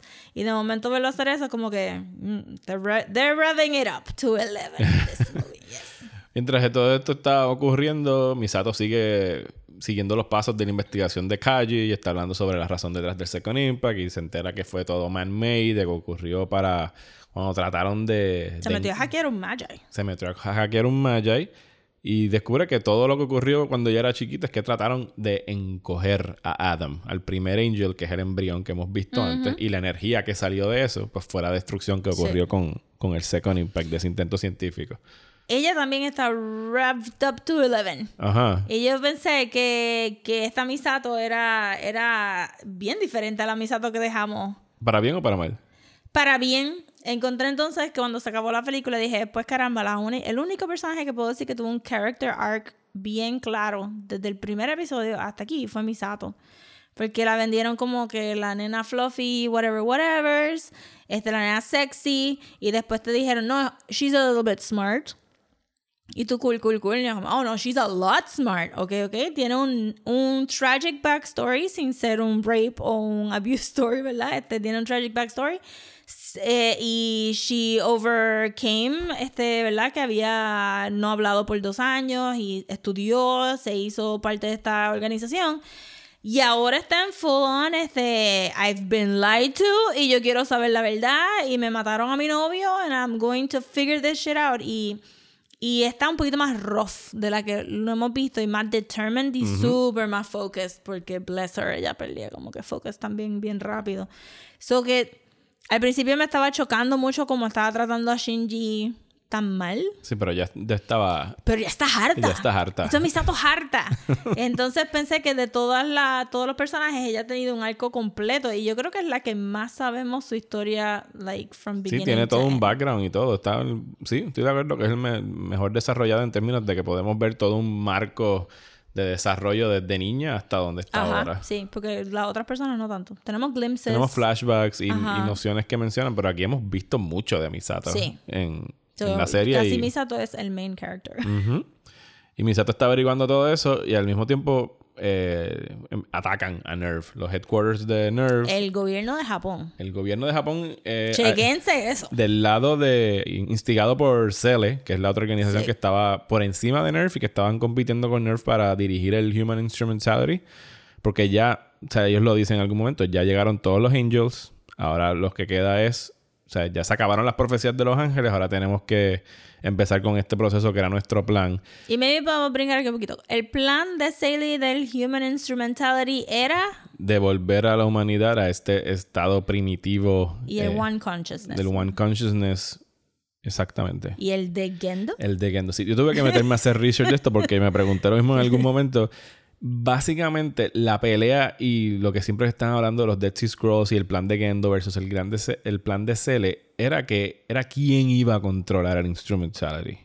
Porque el plan de Yui y Gendo y Fujitsuki, por lo menos como lo, lo he logrado diseminar, descifrar hasta ahora, es que ellos iban a usar el Evangelion, el EVA 001, como un arca donde iban a depositar Ah. todas las almas, esperar a que pasara la hecatombe del Third Impact y de alguna manera utilizarla para volver a formar la humanidad eventualmente. Makes sense. El de Cele era que ya esta forma que tenemos no es efectiva, hay mucho, o sea, sufrimos, o sea, hay que evolucionar la humanidad a un próximo estado de y van a usar conciencia. los Evas para... Y van a usar los EVAs para instigar el Third Impact y que todo el mundo se convirtiera en esta cosa. Y Pero después de eso, como ellos pensaban hacer los humanos. no, no, era, era ya. No, no, era un plan apocalíptico. Ah. Esto de beberse el Kool-Aid y nos morimos y vamos a pasar a otro state of consciousness y vamos a hacer lo que Sí, sea que vayamos a entonces, hacer. Y Gendo y ellos querían hacer esta, este show que Gendo quería reunirse con Yui. Sí, que, que para mí eso fue lo más falso que yo escuché ever. Gendo nada más quería volver a ver a su see esposa. my beloved you? Y yo, shut up. Eso era su plan. Y el que controlara el Third Impact es el que decidía qué es lo que pasaba. El plan de Siento que era como que una variable bien pequeña y ellos dos. Era bien que- Sí, el, la fichita de, de Gendo era usar a, Rey para controlar el Third Impact y él decidir qué es lo que pasaba. La ficha de, de Cele era Kauru, pero Kauru lo mataron, así que tuvieron que usar los Eva Series para motivar todo esto y propulsarlo. Y que entonces podemos decir que Cabro y eh, Rey. Rey, los dos fallan porque los dos exhiben consciousness. Los dos fallan y los porque que... they make a choice que Seilen y Gendo podían controlar. Y, y la variable que nadie tenía en mente es que al final la decisión iba a acabar en Shinji Ikari. Porque él es el que al final está dentro de Eva y él es el que decide qué es lo que va a pasar en el Human Instrumentality. Exacto. We're all So, fucked. exacto. so, básicamente, eh, mientras Misato está tratando de descifrar esto, Gendo busca a Rey. Eh, bueno, primero empiezan a atacar las facilidades Así, de Ah, pero, Nerf. pero, pero es como con distraction. Sí, empiezan a atacarlos porque quieren quitarles el control de los Magi. En, en algún momento están hablando de que Sí, se le ha tomado control de todos los... sabía- no sabíamos que había más Magi en otras saber partes qué del mundo. cerebros usaron para hacer los otros Magi's? Jesus Christ. Posiblemente haya sido... Bueno, olvídate. Sí, whatever. No vamos a es que de momento es como que eh, eh, el, imaginarme todo el mundo farming brains para hacer computadoras. mujeres hilarious. muertas. Ajá, exacto. empiezan a atacar a, a, A. Eh, ellos no estaban preparados para... O sea, ellos pueden bregar con ataques de Angels, pero no pueden bregar con ataques de humanos porque no tienen ejército allá dentro de ellos para defenderse. Tienen unos guardias, palitos o algo así. Sí. Así que se los limpian a todos bien fácil y, y el comando que les dan es entren ahí y destruyan todo. Lo único que nos importa es recuperar el EVA 01 y a Lilith que está allá abajo en- el fondo. Paréntesis de algo que me acabo de recordar. Porque tú estás viendo la versión en japonés con subtítulos. Yo la estoy viendo doblada. Ajá. Y se supone que Netflix haya redoblado todo esto. Sí. La película tiene diferentes voice actors A la serie. a la serie. Sí, porque la película... Los key ones se quedaron, pero los background characters no. Y es bien distracting. Ok, Por eso yo siempre veo las cosas con los personajes originales en japonés. Está Eh, súper crazy. Sí, se supone que a lo mejor por eso las redoblaron, fíjate. Para Sí, yo me eso. imaginaría que sí, porque... O porque los derechos de los doblajes no, no, no traspasan con el deal, puede ser también. Yo podría decir como que probablemente fue quality. Sí. Digo, los doblajes de series de japonés, sobre todo en ese boom de finales de los 90, principios de los 2000, los doblajes en inglés eran bien malos. empezaron a mejorar con Cowboy Bebop y esas cosas. Pero el de Evangelion a mí nunca me ha No, encantado. está súper malo y no me sorprendería que le bajaran pala a los sex noises de todos estos episodios en Netflix, chacho. Pero sí, me recordé de eso de que de, y la entonación y la pronunciación de los personajes cambia crazy, crazy, crazy. Este, Y entonces sí pasa lo que tú dices de que Gendo va a buscar a Rey Ajá. para comenzar el, el Third Impact. O sea, él le dice, Fuyutsuki, tú te haces cargo de esto, ya yo voy a empezar con lo que nacimos para hacer. Y mientras tanto, Asuka, Asuka eh, está inservible. ajá. La Misato tomando decisiones le dice, me mandas a Asuka al fondo del barco porque nos está del lago, perdón. La metes en el EVA y la mandas al fondo para protegerla. Sí, a todas estas, cuando están atacando, eh, tiran una bomba eh, masiva encima de Nerve que rompe el techo del Geofront. O sí, sea que como el de esos huevos hervidos que tú les haces crack crack Ajá. arriba. Y... O sea que la esfera que es el geofront subterránea queda expuesta a la atmósfera de la Tierra. O sea, se puede ver desde el cielo ahora. Y, Nerve. y ese shot quedó bien bonito porque después del flash del aire y se queda como que el top, empiezan a caer todos los misiles súper en slow O motion. sea, que están atacando directamente Sí. a- allá. O sea, que Misato decide mandar a Asuka al fondo del lago porque va a ser más difícil que la ataquen allá adentro. Eh, él- ella pide que manden a Shinji a donde está el EVA 01. Eh, Shinji está en, en un estado Catatónico. catatónico en una esquina abrazándose los pies y eh, ella escucha y sabe que hay órdenes de matar a todos los pilotos, así que se tiene que tirar ella a buscar a Shinji. Que le queda bien badass la escena donde se limpia a tres soldados. Que primero le dicen como que nothing personal, kid. Y ella le dice como que sí, nothing personal. Y le vuela la cabeza. Ajá, y eso también yo como que diablo, esta Misato es bien diferente. Ajá. Y pues ella va a rescatar a Shinji. Shinji no se mueve, literalmente. Literalmente. Ella lo tiene que arrastrar y trata de explicarle qué es lo que está sucediendo. Pero él no lo está escuchando. No, no lo está escuchando hasta que le soplan un tiro defendiéndolo. Y tienen esta escena. A mí me gusta mucho esa escena donde ella básicamente ya. Shinji, ya estoy harta y aquí te las voy a cantar toditas. Que le da este pep talk de que, ¿sabes? You have to man up. Tienes que hacer lo tuyo, ¿sabes? Tienes que tomar responsabilidad por tus acciones, ta, ta, ta, ta, ta, ta. Y lo, y lo besa. Le da un beso. Que ella le dice, esto es un beso adulto. Adulto, sí. Y cuando nos volvamos a ver, vamos a hacer todo lo demás. Which I did not like. Eso lo encontré un poquito fuera de Misato. Pero después dije, está bien, pues whatever, se está muriendo, no importa. Pero lo encontré un chinchín más sexualizado de lo que me hubiera gustado. Ok. No creo que Shinji fuera a responder tampoco. A lo mejor Yo creo si que fue un inside joke para ella. A lo mejor si después no hubiese tenido la boca llena de sangre de Misato, hubiese dicho, "Hmm, a lo mejor debo sobrevivir esto. Pero, eso no, no, lo ayudó a su no. estado mental. Yo sé que probablemente ella pensó que, que le estaba dando como que un little bit of hope. Pero not really, porque él no responde a esa clase de physical touch. Ella está tratando. Está tratando. y bless her for trying. Pero siento que otra vez este, está...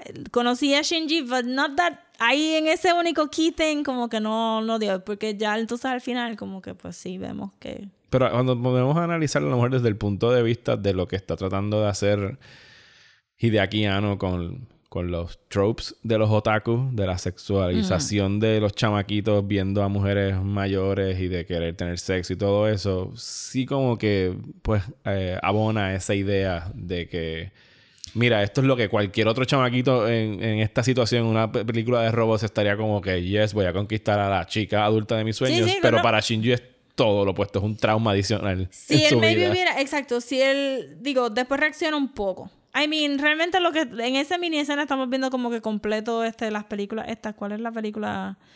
Este, whatever. La cosa es que sí, el reward del cuerpo de la mujer al final se supone que estimule a Shinji. Ahora quiero saber cuál es la película. Este, ay, Dios mío, la de que es este James Bond, pero vulgar, que el nene es como que. Oh, que son super campy. Samuel Jackson era el malo. El nene tiene como que los Ah, Kingsman. Kingsman. Ajá. Que dice, oh, you're gonna get to have anal sex as a reward de tus aventuras, ¿verdad? este, eso es lo que básicamente está pasando aquí. Y es un chiste. No, yo no creo que Yashi means it. Yo no creo que Shinji fuera a recolectar. Eh, eh, hello, Misato sabía que se estaba muriendo. Ajá, exacto.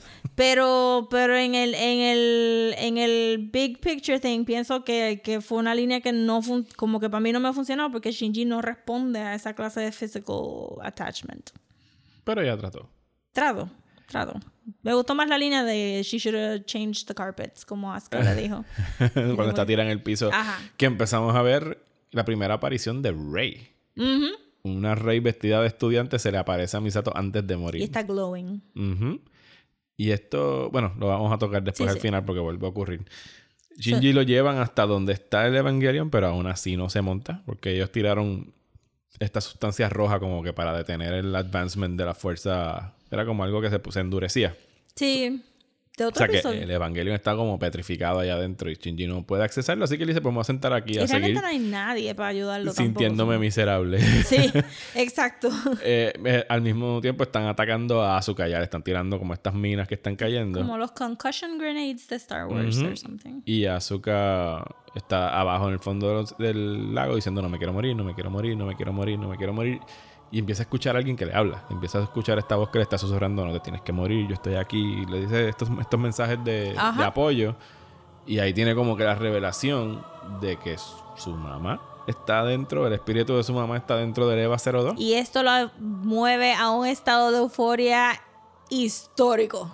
donde aun cuando está conectada al, al- Al el- cordón. el cordón umbilical del Evangelion, hace añicos a todas las fuerzas Sí. militares de NERV en una escena de acción que jamás hubiésemos visto en, en la serie de Evangelion, porque No, está jamás. mucho mejor animada, tiene mejor, el Evangelion tiene mejor movimiento. Un montón de movimiento que me gustó mucho. El, eh, usualmente en la cabina ellos casi no se mueven y ella estaba moviéndose con, con, ¿verdad? Con el push and pull del robot. Si se iba demasiado para la izquierda, pues ella también se iba demasiado para la izquierda. Tenía, obviamente Todo tenía bien más bonito. budget. Sí. Eh, destruye todas estas cosas y se le decide como que en ese momento, bueno, eh, el Evangelion 2 se despertó, tenemos que mandar a los Big Guns, que Ajá. es el Eva Series, que son estos nueve Evangelions blancos Que, Que- ellos habían dicho ya que estaban construyendo. los estaban fabricando y son todos, eh, todos están siendo controlados por el Dummy Plug y todos tienen S2 engines, Ajá. que quiere decir que no necesitan estar conectados para funcionar. Exacto. Le cortan el cordón umbilical a Asuka. Y ella, Ella sigue dice, por ahí para tengo abajo". 4 minutos, 20 segundos por Evangelion, yo Ajá. puedo con esto. Y ella literalmente, Ajá, literalmente puede, con, puede con eso. todo eso. Los destruye, los descuartiza en baños de sangre. Bien que también fue como que super nice porque en la serie nos habían vendido que el viewport del Eva era opaco y que ellos lo que están viendo es este Como una, una proyección. Pero aquí no aquí tú veías el chorro de sangre deslizándose de los cristales y te daba la ilusión de que era transparente no era una Sí, de que ellos tenían como que un campo de visión completamente alrededor Ajá, de exacto. ellos. Ellos which would make sense porque you were piloting a robot Ajá, ellos necesitan ver Ajá, alrededor todo. de ellos. Eh, y los destruye. sí la secuencia está súper súper súper brutal la- lo, lo hacen al compás de una música pero de, como. Evangelion Si no, todo va a salir bien. de momento parece un objeto que se transforma Cuando, sí, porque los, los Eva Series tienen estas, como estas cuchillas gigantes, dobles Ajá. cuchillas. Y cuando uno se la tira, se convierte en un Lance of Longinus. En una copia del Lance of Longinus. ¿Cómo llegamos a tener reproducciones del Lance of Longinus? I have no idea. No sabemos, pero sabemos que puede perforar los AT fields. Sí. Eh, y se lo espetan a- al Evangelion 2 en el ojo y por consecuente a Asuka en el, En el ojo. O sea, que la dejan tuerta.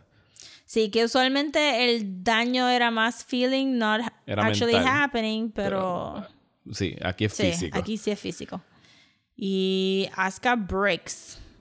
Breaks, eh, breaks en el sentido de que no puede seguir peleando. Ajá. Porque cuando ocurre eso, mientras porque todas estas dentro de Nerve todavía están peleando contra las otras fuerzas, tenemos los personajes que eran los que estaban a cargo de, de la cosa logística, de la movilización Sí, militar. los mismos tres los que mismos hemos tres, visto. los dos muchachos y la muchacha, Sí. eh, que te están narrando qué es lo que está sucediendo. Y cuando pasa eso, ellos dicen Berserk, ¿sabes? El Evangelion 2 se está yendo Berserk, se está siendo Ah, sí. controlado sin energía. O sea que si no fuera porque la que habían espetado eso, ella podía seguir peleando. O sea, ella ya estaba al mismo nivel que alcanzó Shinji de que el Evangelion respondía a ella. Pero le, Sí. le acaban de tirar todas la- las lanzas habidas y por haber y la dejan crucificada en el piso. Sí. Y no literalmente crucificada porque va a haber una literal crucifixión. Sí, no literalmente crucificada, pero este, este, Bien impaled. muerta y después llegan y se la devoran al Evangelion. Sí, exacto, pero porque los Evangelion, los Eva Series estaban todos muertos, entre comillas. Pero se Y- regeneran. No se regeneran porque no le crecen los brazos que han perdido. pero they, they start up. Se again. reactivan. Se reactivan y se la comen. Pero todo eso ya está gritando cuando se la comen que she's gonna kill them. Ajá. Yo pensaba que era donde cuando decía Berserk, pero está bien. Y ella sigue estirando Sí, su bracito. Sí, por- ahí cuando empieza a estirar el brazo es que dicen Berserk. Berserk, sí, porque ya es muy tarde. Ajá. está- Sí, ya está Y descuartizado. el bracito se le parte en dos. Sí. O sea que el daño físico Ajá. también le está ocurriendo a ella. Sí, como que, what, what? Que Eh, le da, si puedo brincar un poquito, por si acaso se me olvida mencionar, le da dos características bien particulares de injuries, porque entonces tiene exactamente los mismos injuries que Rey. Sí, que tiene el brazo en un vendaje y, Y el, el ojo, ojo en un vendaje. Y el ojo en un parche. Entonces se convierte un poquito en Rey ahí. I'm Ahí sure es she's not que- very happy about it. Ahí es que le avisan a Shinji que Asuka... Le empiezan a gritar el nombre Le de empiezan Asuka. a gritar. Eh, Él no le avisan nada. no ya todo el mundo está tan harto de Shinji. Y el de Evangelion uno reacciona, se Sí. reactiva. Porque literalmente se tiene que reactivar porque él no se va a mover de ahí. No, así que le pone el brazo otra vez al lado de Shinji. Entendemos que Shinji se monta en él. Empieza a ascender flotando sin explicación alguna hacia los aires. Sí, no fue, sí, ¿verdad? Estaba Empieza a flotar, flotando. empieza a flotar. Bueno, pero no, pero el momento que se mete en el Eva sale en la ala. Salen unas alas de, de- he's de luz, que es cuando revientan y entonces... AT te- Field Propelled Flotation AT Device. Field Flotation, mientras está subiendo, es que ve el cuerpo descuartizado de, ah, del Evangelion Y 02. como Shinji Shinji. que da un grito de histeria Yo no, the pobre voice actor que tuvo que redub todos esos gritos de histeria de Shinji. que concluye la primera mitad de la Sí. película. Porque a todas estas el, tenemos los mismos title cards de la serie de televisión. Sí. Y en todo momento dice episodio 25 Air, Y- que tiene un nombre y tiene otros nombres que tienen como Sí, y ni los 10 apunté. nombres. Rosa ni los apuntó. Ella los ha apuntado todos, pero Sí, son como que fue como que, I oh my God, Need I'm You o Ajá. The Boy Who Cried, no sé qué madre, olvídate. Foreshadowing de los títulos de las películas, yo siento. Y ahí concluye la Sí. primera mitad de End of Evangelion. Y, hay créditos y fast todo. forward a los créditos. Hay créditos a mitad de la película. Now it's time. To tell.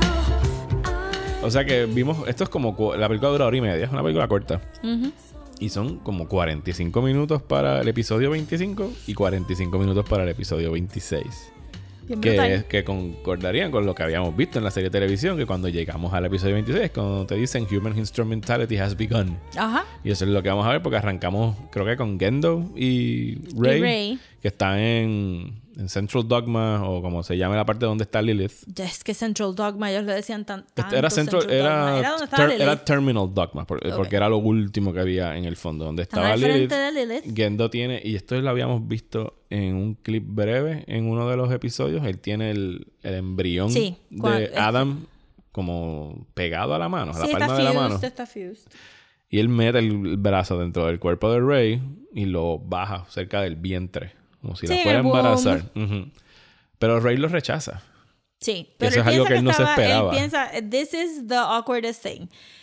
¿Qué tú estás pensando cuando tienes tu mano como que uterus deep en el cuerpo de otra persona? y él está ahí, la, la, la, ya I'm mismo voy a estar como que Yui, la, la, la. y Ray está ahí como que I'm a backstab you so quick. Y entonces el punto siendo de que él pensaba que algo iba a ocurrirle a él. Es lo que yo, I took. De hecho, antes de eso, no sé si pasó, es que la vi ya hace un tiempito, no sé si pasó al final de la primera mitad de la película o al principio de esta, Ritsuko viene a matar a, a Ah. Ritsuko los estaba esperando en Terminal Dogma. Sí, cuando yo justo antes de que ellos llegaran, o sea, que pasó Ajá, antes. sí. Entonces ella está ahí como que yo voy a tomar posesión de los... yo voy a tomar possession del Magi. Pero eso, eso fue justo cuando lo estaban atacando también.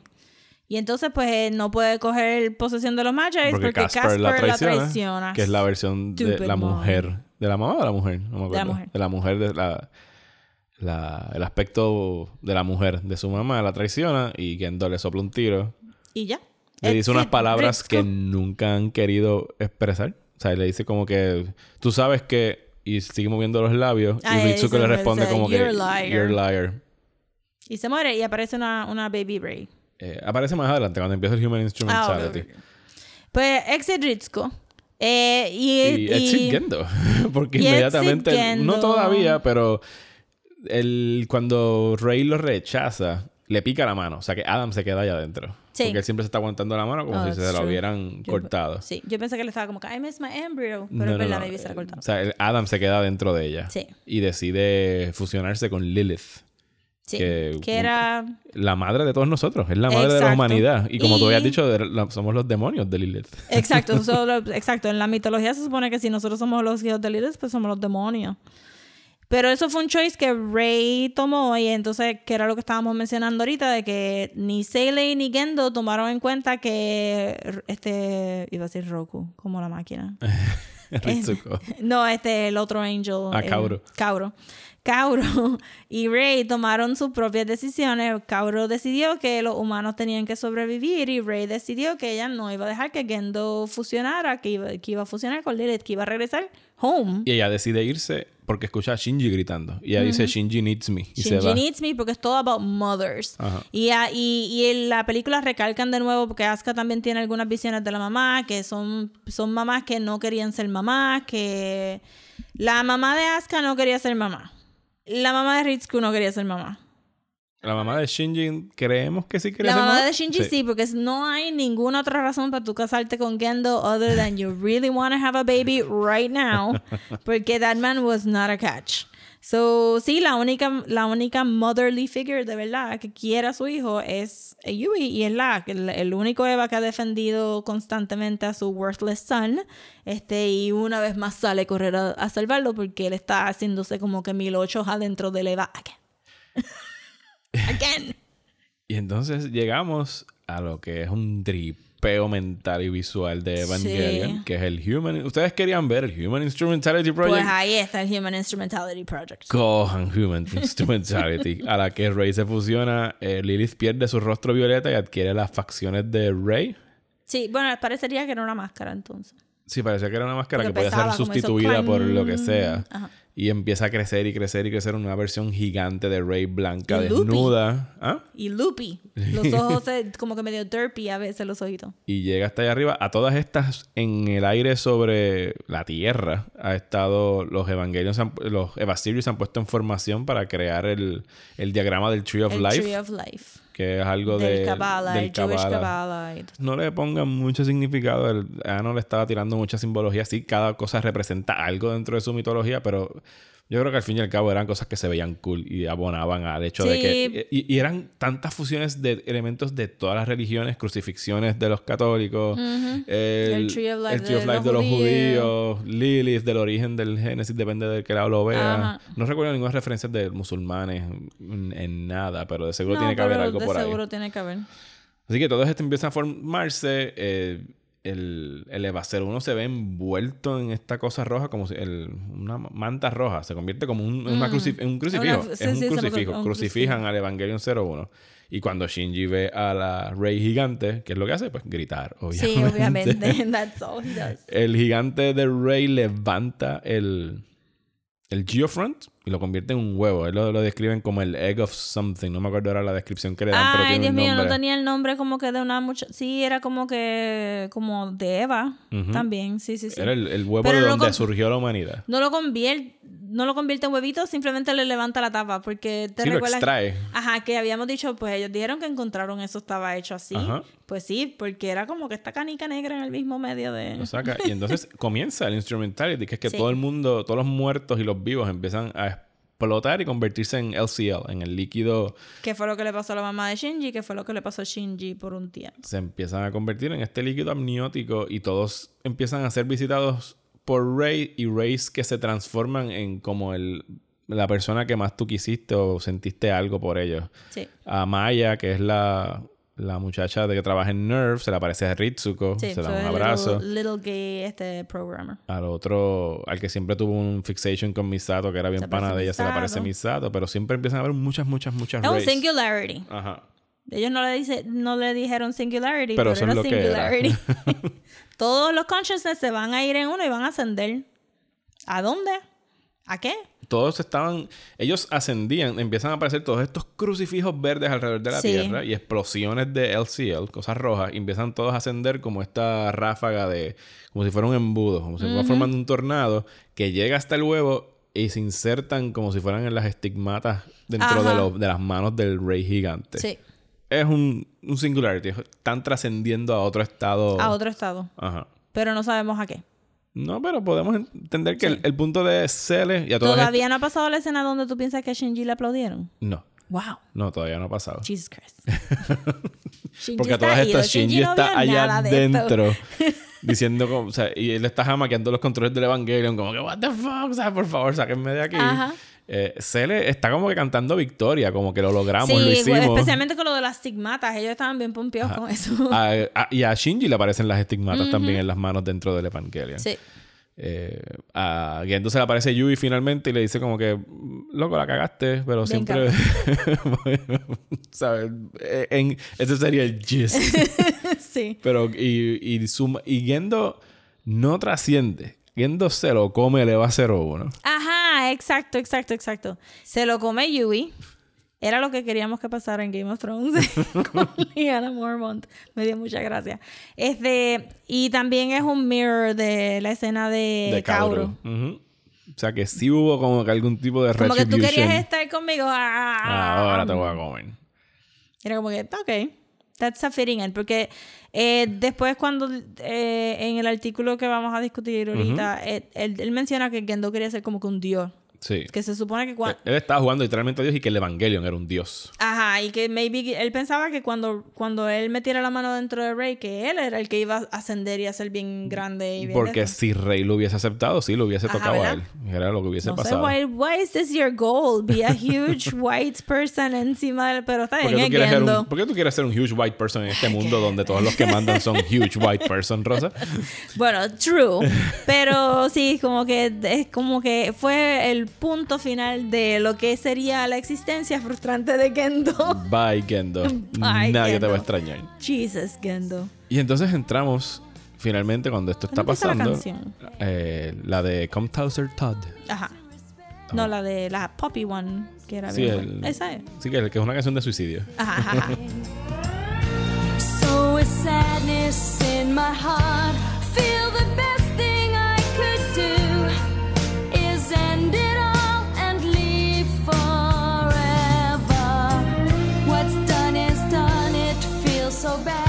What once was happy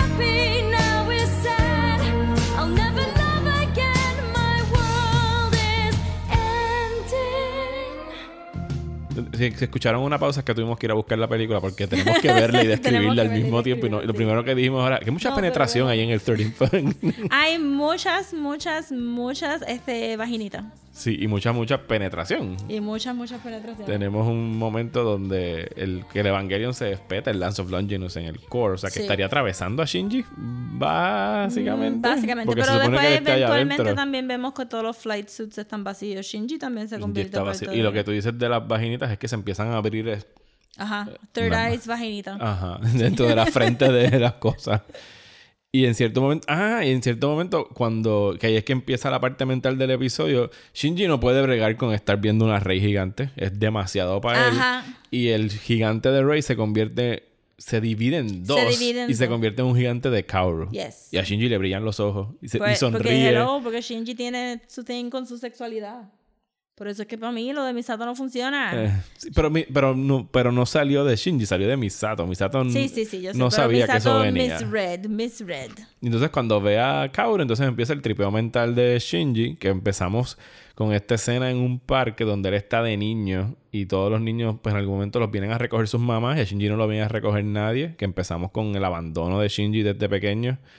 Pero Sí. de la manera que está establecido, el parque tiene como que estos spotlights en el fondo. Se ve fake. Siempre tiene todo, sí, como que es fake, como que es un montaje. Nos recuerda al, al episodio donde todo era un stage. Es un staging Es un de stage. una memoria de Shinji, de Sí, estar los siempre otros solo son como que weirdo dolls. y rodeado de muñecas. Mira, eso es un, es un, es un stage. ¿sabes? Que la vida de Shinji siempre hubo muñecas alrededor de él, incluyendo después la, eventualmente la a Rey. vida, exacto. El, el, so, para mí, la, el, como que la- el protagonismo de la vida de él no es real.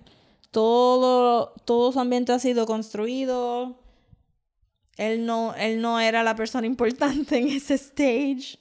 Pero él se lo cree. También me daba como que bendito, como que no hay arena ahí.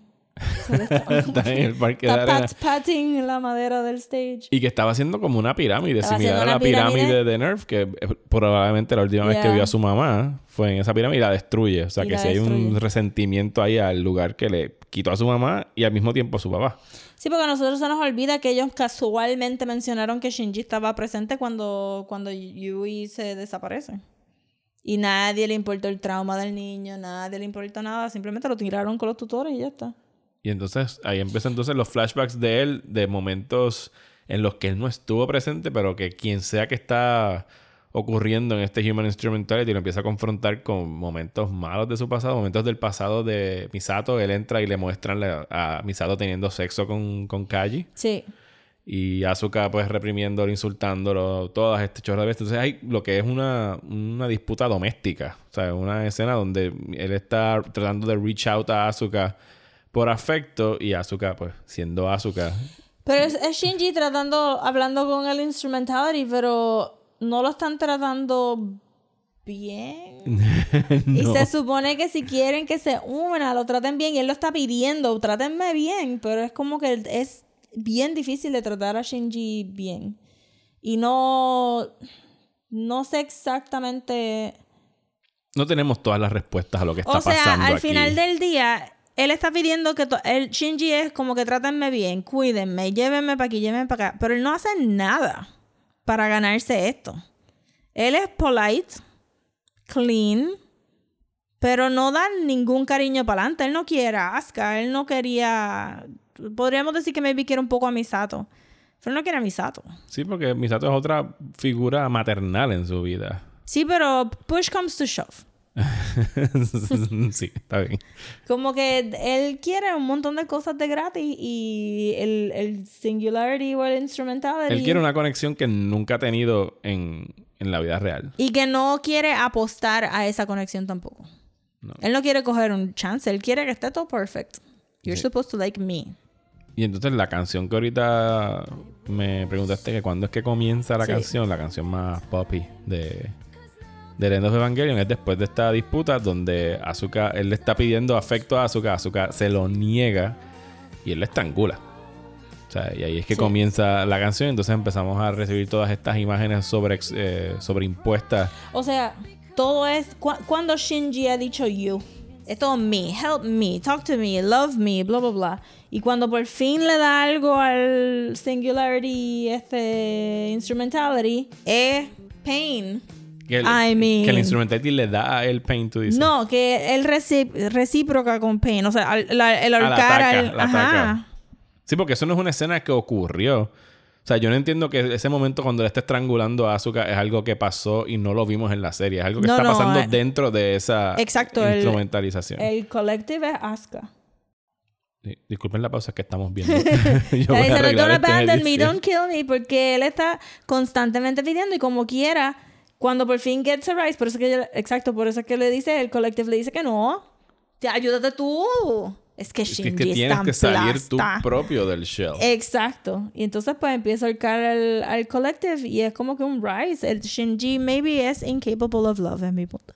Sí, y no le ayuda para nada esa imagen de él ahorcando a una mujer. No. y entonces empieza el trippy. Y se, yo pensé que eso era como que un poquito ese flashback de un adulto ahorcando un Que fue lo que hizo Ritsu, la mamá de Ritsuko con, con Rey. con Ray. Sí, sí, sí, sí, verdad. Y entonces empezamos a ver dibujos, empezamos a ver los títulos de todos los Kanji. episodios de Evangelion, eh, imágenes de Blurry. toda la serie sobreimpuestas bien rápidamente una encima de la otra. Es un montón de animación experimental and it's really nice. Sí, es súper, súper avant-garde, ¿sabes? Llama la atención en, en términos de ejecución, es brillante. Usan la animación sin, sin los... ¿Cómo se dice? Sin las Sin rayas el line negras. art. Sin el line art, o sea eso que es es un 3D-ish. un 3D rendering de un Ajá. ejército de algo rojo Sí. Son O sea, golpecitos, no tienen mucha forma. Pero es bien, es impresionante en términos cinematográficos. O sea, no, no es algo que tú verías jamás en una película de animación japonesa y mucho menos en 1997. De ahí en adelante sí se han tratado de, de experimentar con cosas así, eh, con cosas como Mind Game y otras películas de animación japonesa, pero que nacen para mí de, de ahí. O sea, empiezan a ver garabatos en I pantalla. mean, es super brave. Porque tú no vas a decirle a la gente, mira, yo voy a terminar mi serie y ahí lo voy a terminar de esta manera. Y la gente, pero tú estás loco. No, y los voy a encerrar en el cine para que tengan Y este que barrage of. Y que no es como que, ok, ah, no les gustó el, el final de la serie, que les voy a dar algo, pero no se crean que les voy a dar algo más fácil y más fácil Ajá, de consumir. exacto. Es como que ah, esto, No. este soy yo con budget. Exacto.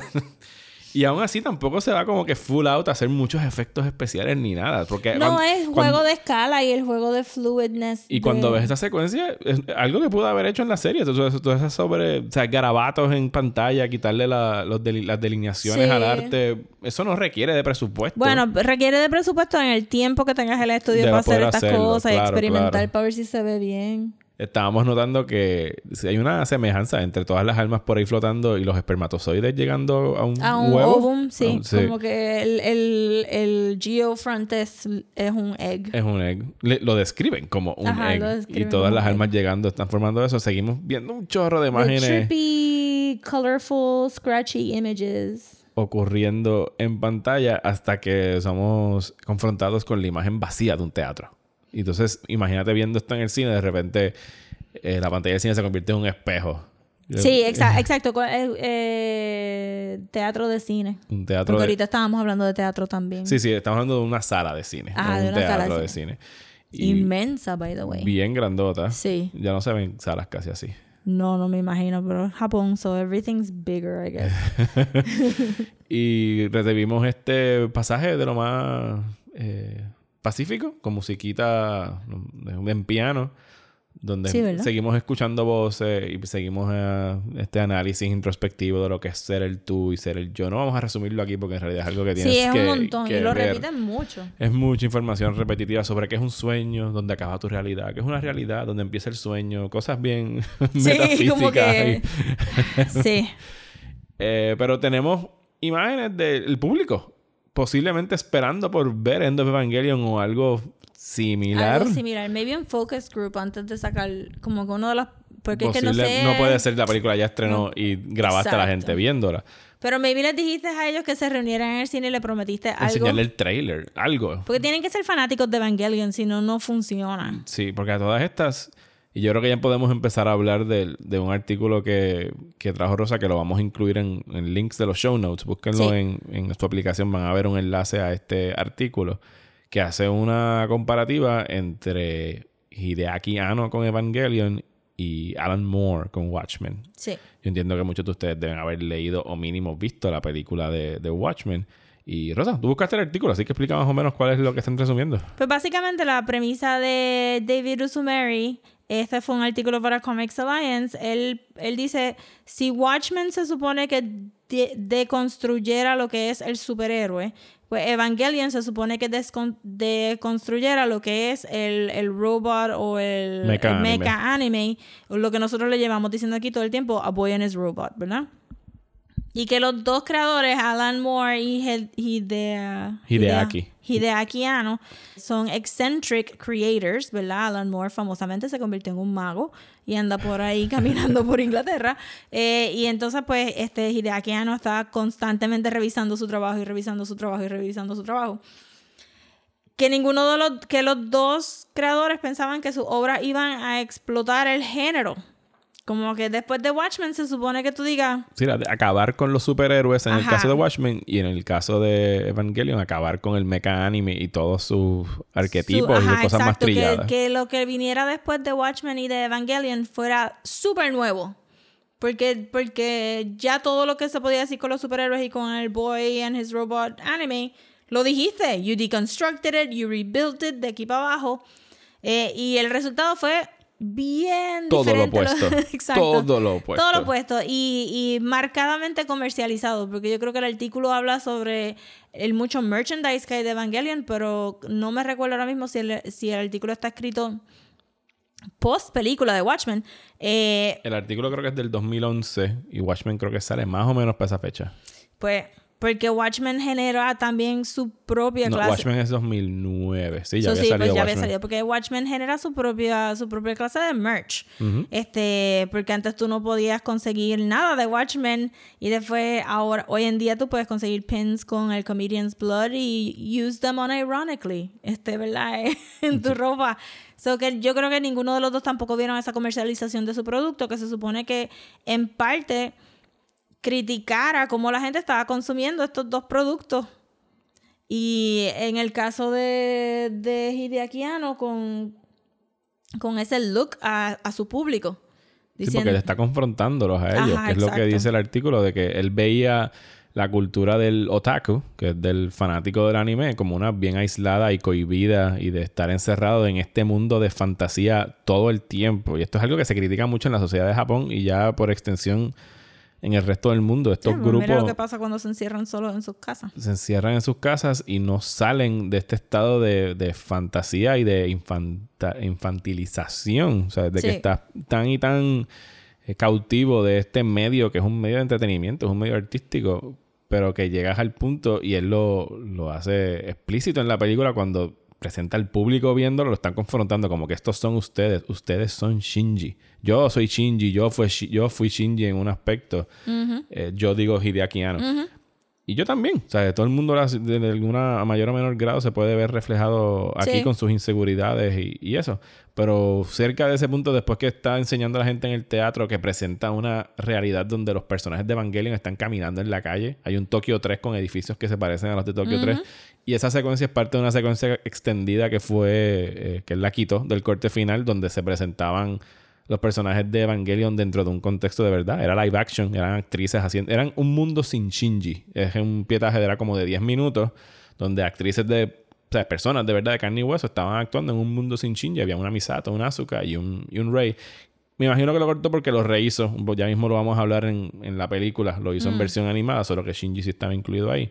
Pero que ahí de repente hay como que unos flashazos en pantalla de, de kanji, de como si fuera en computadora. Eso es hate mail y amenazas de muerte que él recibió a raíz de, del final de Evangelion en la serie. Exacto, imagínense un creador de un de, de esta serie pensando, yo voy a algo que a mí me gusta, I'm going to deconstruct it, voy a enseñar sus flaws, sus vulnerabilidades y le voy a añadir un mensaje de ustedes no tienen que estar encerrados en este mundo de fantasía, salgan, vayan, crean amigos, crean conexiones. Salgan de su shell. salgan de su shell y que lo que reciba sea este hate mail y vea todas sus creaciones en diferentes porn sites y diferentes hentai sites por todos lados. En almohadas, en, En almohadas, en t-shirts, en de esto, en keychains. Todos nosotros, o sea, si tú has pasado tres segundos por el mundo de anime y tú has comprado algo de Evangelion, Ajá. eh, que, que pervierte pues el, el- ¿verdad? Porque lo que, lo que hacen todos estos juguetes y todo este merch es inundarte más en ese mundo de fantasía, no sacarte afuera. Y tú puedes hablar que sí,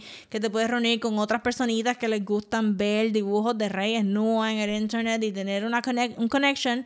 Pero Hideaki Anno dice, no, that's not the real connection. Todavía estás en un mundo de fantasía, pero, todav- pero es en grupito, no en, no, no en el mundo real. Y que la industria, tanto la del cómic como la del anime, lo que recibieron fue el mensaje opuesto a las intenciones de ambos artistas. Porque a raíz de Watchmen empezamos a ver toda esta Todo serie grim, todo de dark. dark superhero. ¿Y qué pasaría si los héroes fueran reales? Mientras que Alan Moore está poniendo a los superhéroes como sociópatas mentales que Como jamás humanos. funcionarían en la sociedad de verdad. con, con humanos con traumas que los llevarían a hacer estas cosas. Y Evangelion revolucionó el anime a tal nivel de que empezaron a tirarse todas estas cosas experimentales que por un lado fueron buenas, pero también hubo un chorro de series sobre A Boy and His Robot que eran el, el mismo Boy and His Robot que siempre hemos visto, la versión trillada de ese cuento.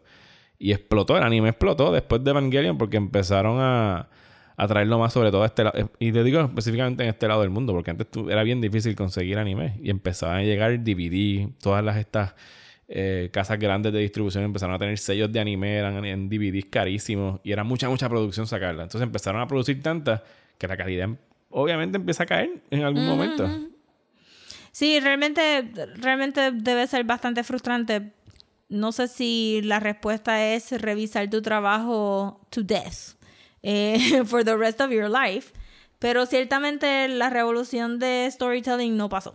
Sí, eso se refiere al, al revisar el trabajo en que él ha vuelto a rehacer Evangelion a través de películas no interesantes de por sí, que las podemos, cuando eventualmente las saque todas, podemos dedicarle un episodio a hablar de ellas. Porque está rehaciendo y reinventando Evangelion al mismo tiempo en esas películas.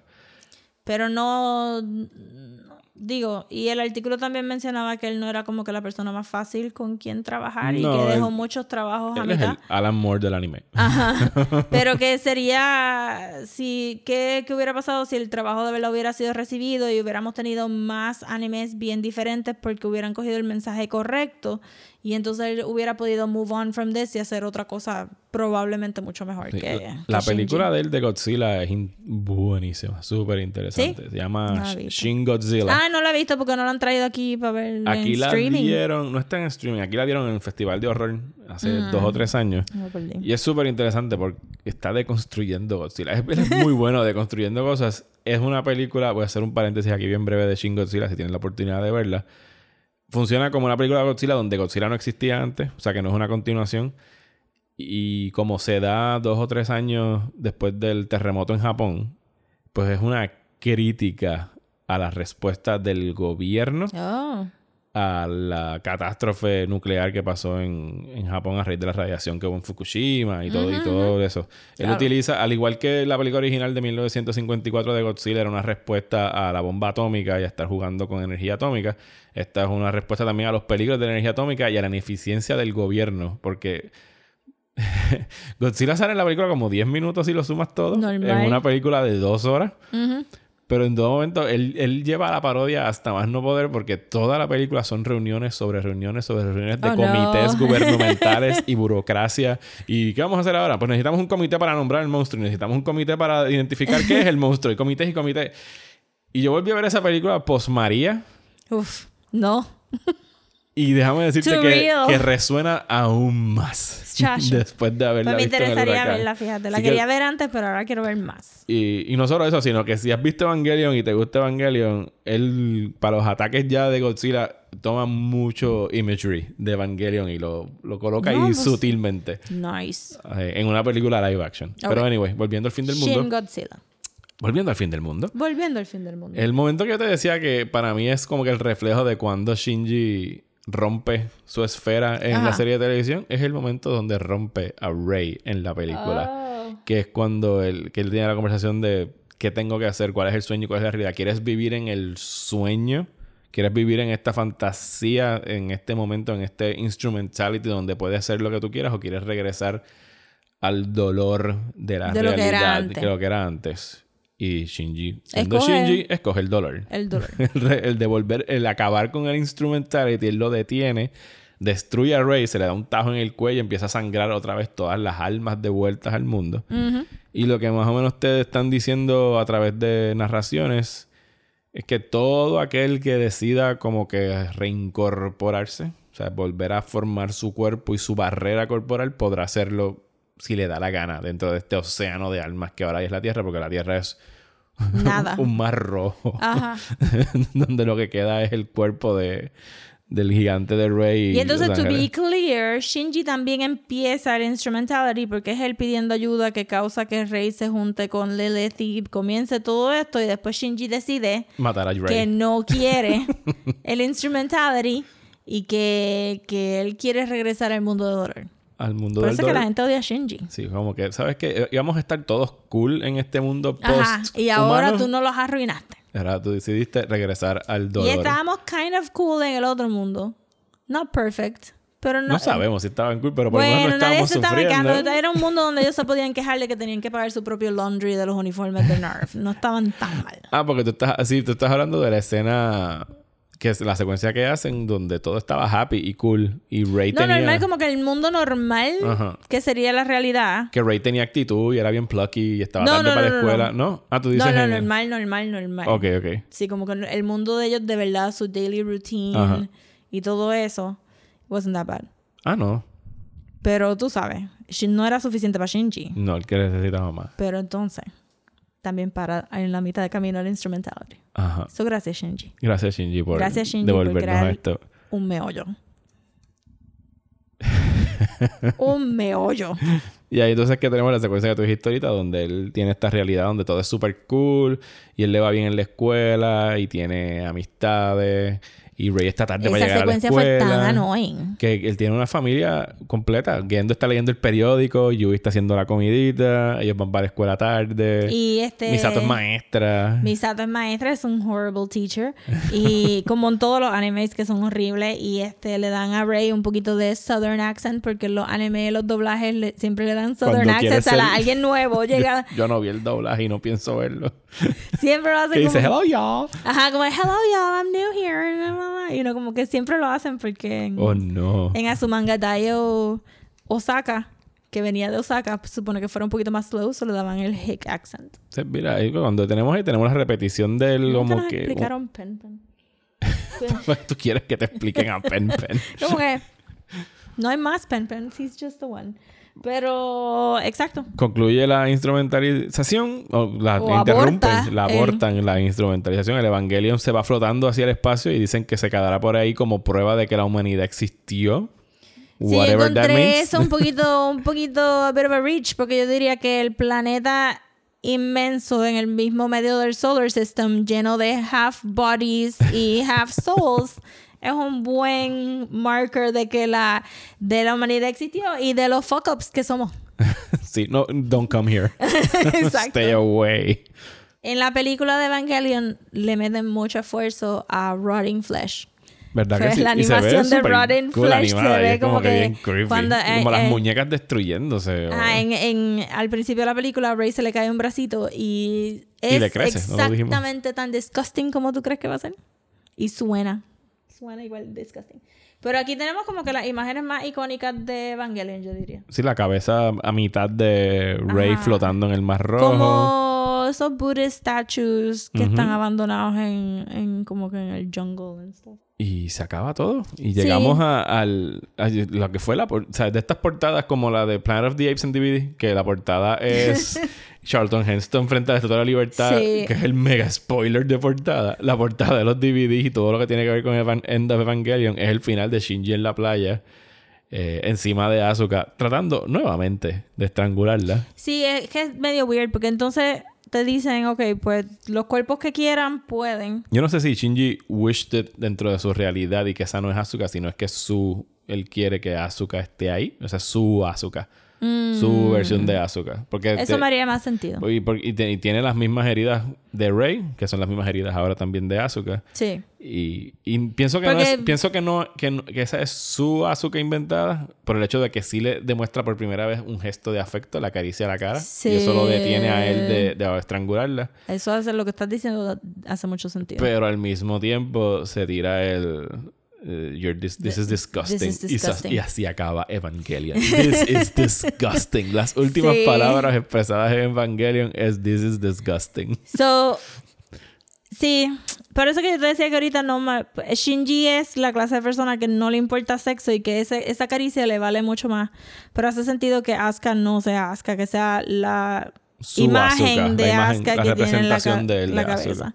Que begs the question como que, have we even left Shinji's head? En algún momento en la serie. Ajá, en algún momento, en por lo menos en estos últimos, porque vimos algunas cosas que pasaron fuera de él, pero una vez empieza Instrumentality, have we even left his head? Bueno, aquí es algo que yo mencioné en algún momento en uno de los episodios pasados, que es que cuando él está en el, en el Walkman, él siempre está en el track 25 y 26, los últimos episodios de Evangelion, no importa si ves la película o Sí, la serie, son 25 25 y y 26, o sea que tú puedes decir que durante todo el momento hemos estado dentro de la cabeza de Shinji en este momento. Y hay un reflejo ahí al final que es de estas imágenes que podrían ser extrañas y no significar nada, pero cuando él se despierta por primera vez en este mundo post, eh, whatever sea lo que haya pasado en Instrumentality, Instrumentality.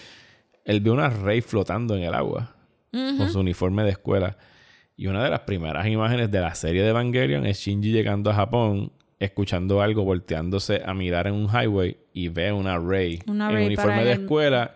Se voltea para un lado, voltea para el otro y la Rey no está. Sí.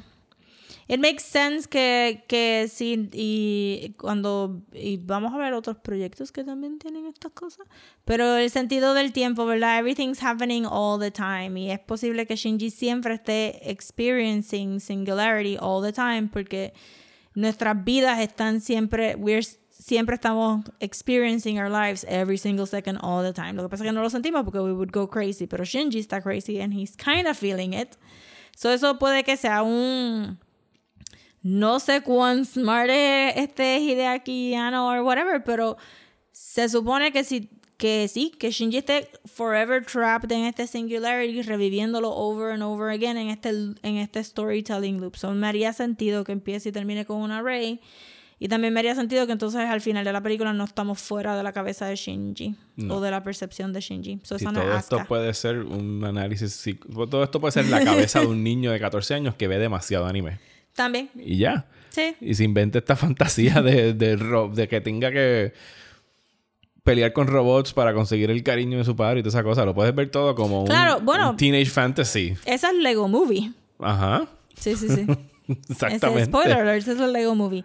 Este sí, Lego Movie sería como que un kinder, gentler Evangelion. pero sí, de, pero de, de- con las imágenes que nos dieron, como quiera, pues, I mean, la gente dice que es ambiguo, pero es que Asuka no hubiera hecho eso. No. No, eso no es algo que hubiese nacido de la verdadera Asuka. Y el si el I'm es- disgusting sí, pero... El I am discussing, pero, pero el, el, este, La caricia, el no. instrumentality nunca fue nice con Shinji. No. So, el instrumentality puede estar completamente judging those tears, como que me abortaste a mitad de camino Para hacer esto. para hacer esto. This is disgusting. Yo creo que esas son las palabras para acabar esto. Yes, for sure. ¿Qué te pareció, así, como modo de resumir, revisitar Evangelion a través de estas semanas? Esto, ¿Las respetas más, menos? Ah, no, full, la respeto más. No, siento como que la primera vez que la vi se siente ahora como un fever dream, de yo no sé si los vi ahora de verdad en el orden que eran, ni nada de eso. So, que... Y en el momento, como dijimos en aquel episodio, en el momento que la estaba viendo también era como que este frenzy de consumir un montón de, de anime que con ese boom que tú dices que empezaron a llegar los DVDs, pues todo el mundo estaba viendo y hablando de tantas cosas y tú estás viendo todos estos colorful images y las cosas bleed in. Yo, yo vi Cowboy Bebop completo, yo no me recuerdo nada de Cowboy Bebop. So, estuvo bien interesante verlo esto y especialmente maybe como que con un mature mindset poder coger todos los hints Y todos los temas. Eh, todos los temas y todos los subtexts que, que el creador probablemente put there for a reason. Sí, es algo... A mí me pasa... Yo la vi a los 17 años. La volví a ver cuando salieron... Salió una colección en DVD a, mediados de los 2000, a principios de los 2000. La volví a ver en ese momento. Y ahora viéndola a los 39... Sí, a, a mí me encantan esas películas o series o cosas que tú ves a diferentes etapas de tu vida. Y siempre la... Y cada vez que la ves, la puedes ver desde la perspectiva de la edad que tienes en ese momento. O sea, que es algo que se transforma... No se transforma contigo. La película sigue siendo la misma. El que cambiaste eres tú. Exacto, el que cambiaste esto. Pero que llegas a ella desde otro punto de vista y Evangelion la sigo encontrando bien, o sea, bien rewarding en ese sentido de que es algo que de verdad que no la veía completa de rabo a cabo así, del maratón que nos Yeah. acabamos de tirar desde hace casi 20 años. O sea que sí le encontré mucho valor a volverlo a ver y espero que ustedes, si nos estuvieron Yeah. siguiendo durante estas semanas también. Así que que vivieron nuestras frustraciones, nuestras alegrías, nuestro disgust con nuestro Shinji. disgust. Así que muchas gracias por estar aquí, muchas gracias por escucharnos. Woot, woot. Pendientes a nuestras redes sociales para que es lo próximo en Desmenuzando. Yeah. Desmenuzando Pod en Facebook y Twitter. Desmenuzando en Instagram. Rosa, ¿dónde te consiguen a ti? En todos los medios sociales como at Sodapop Comics. Y a mí me consiguen como Mario Alegre. Eh, Sayonara. Yo creo que eso es lo pertinente aquí. Goodbye. Congratulations, Shinji. Congratulations. Eh.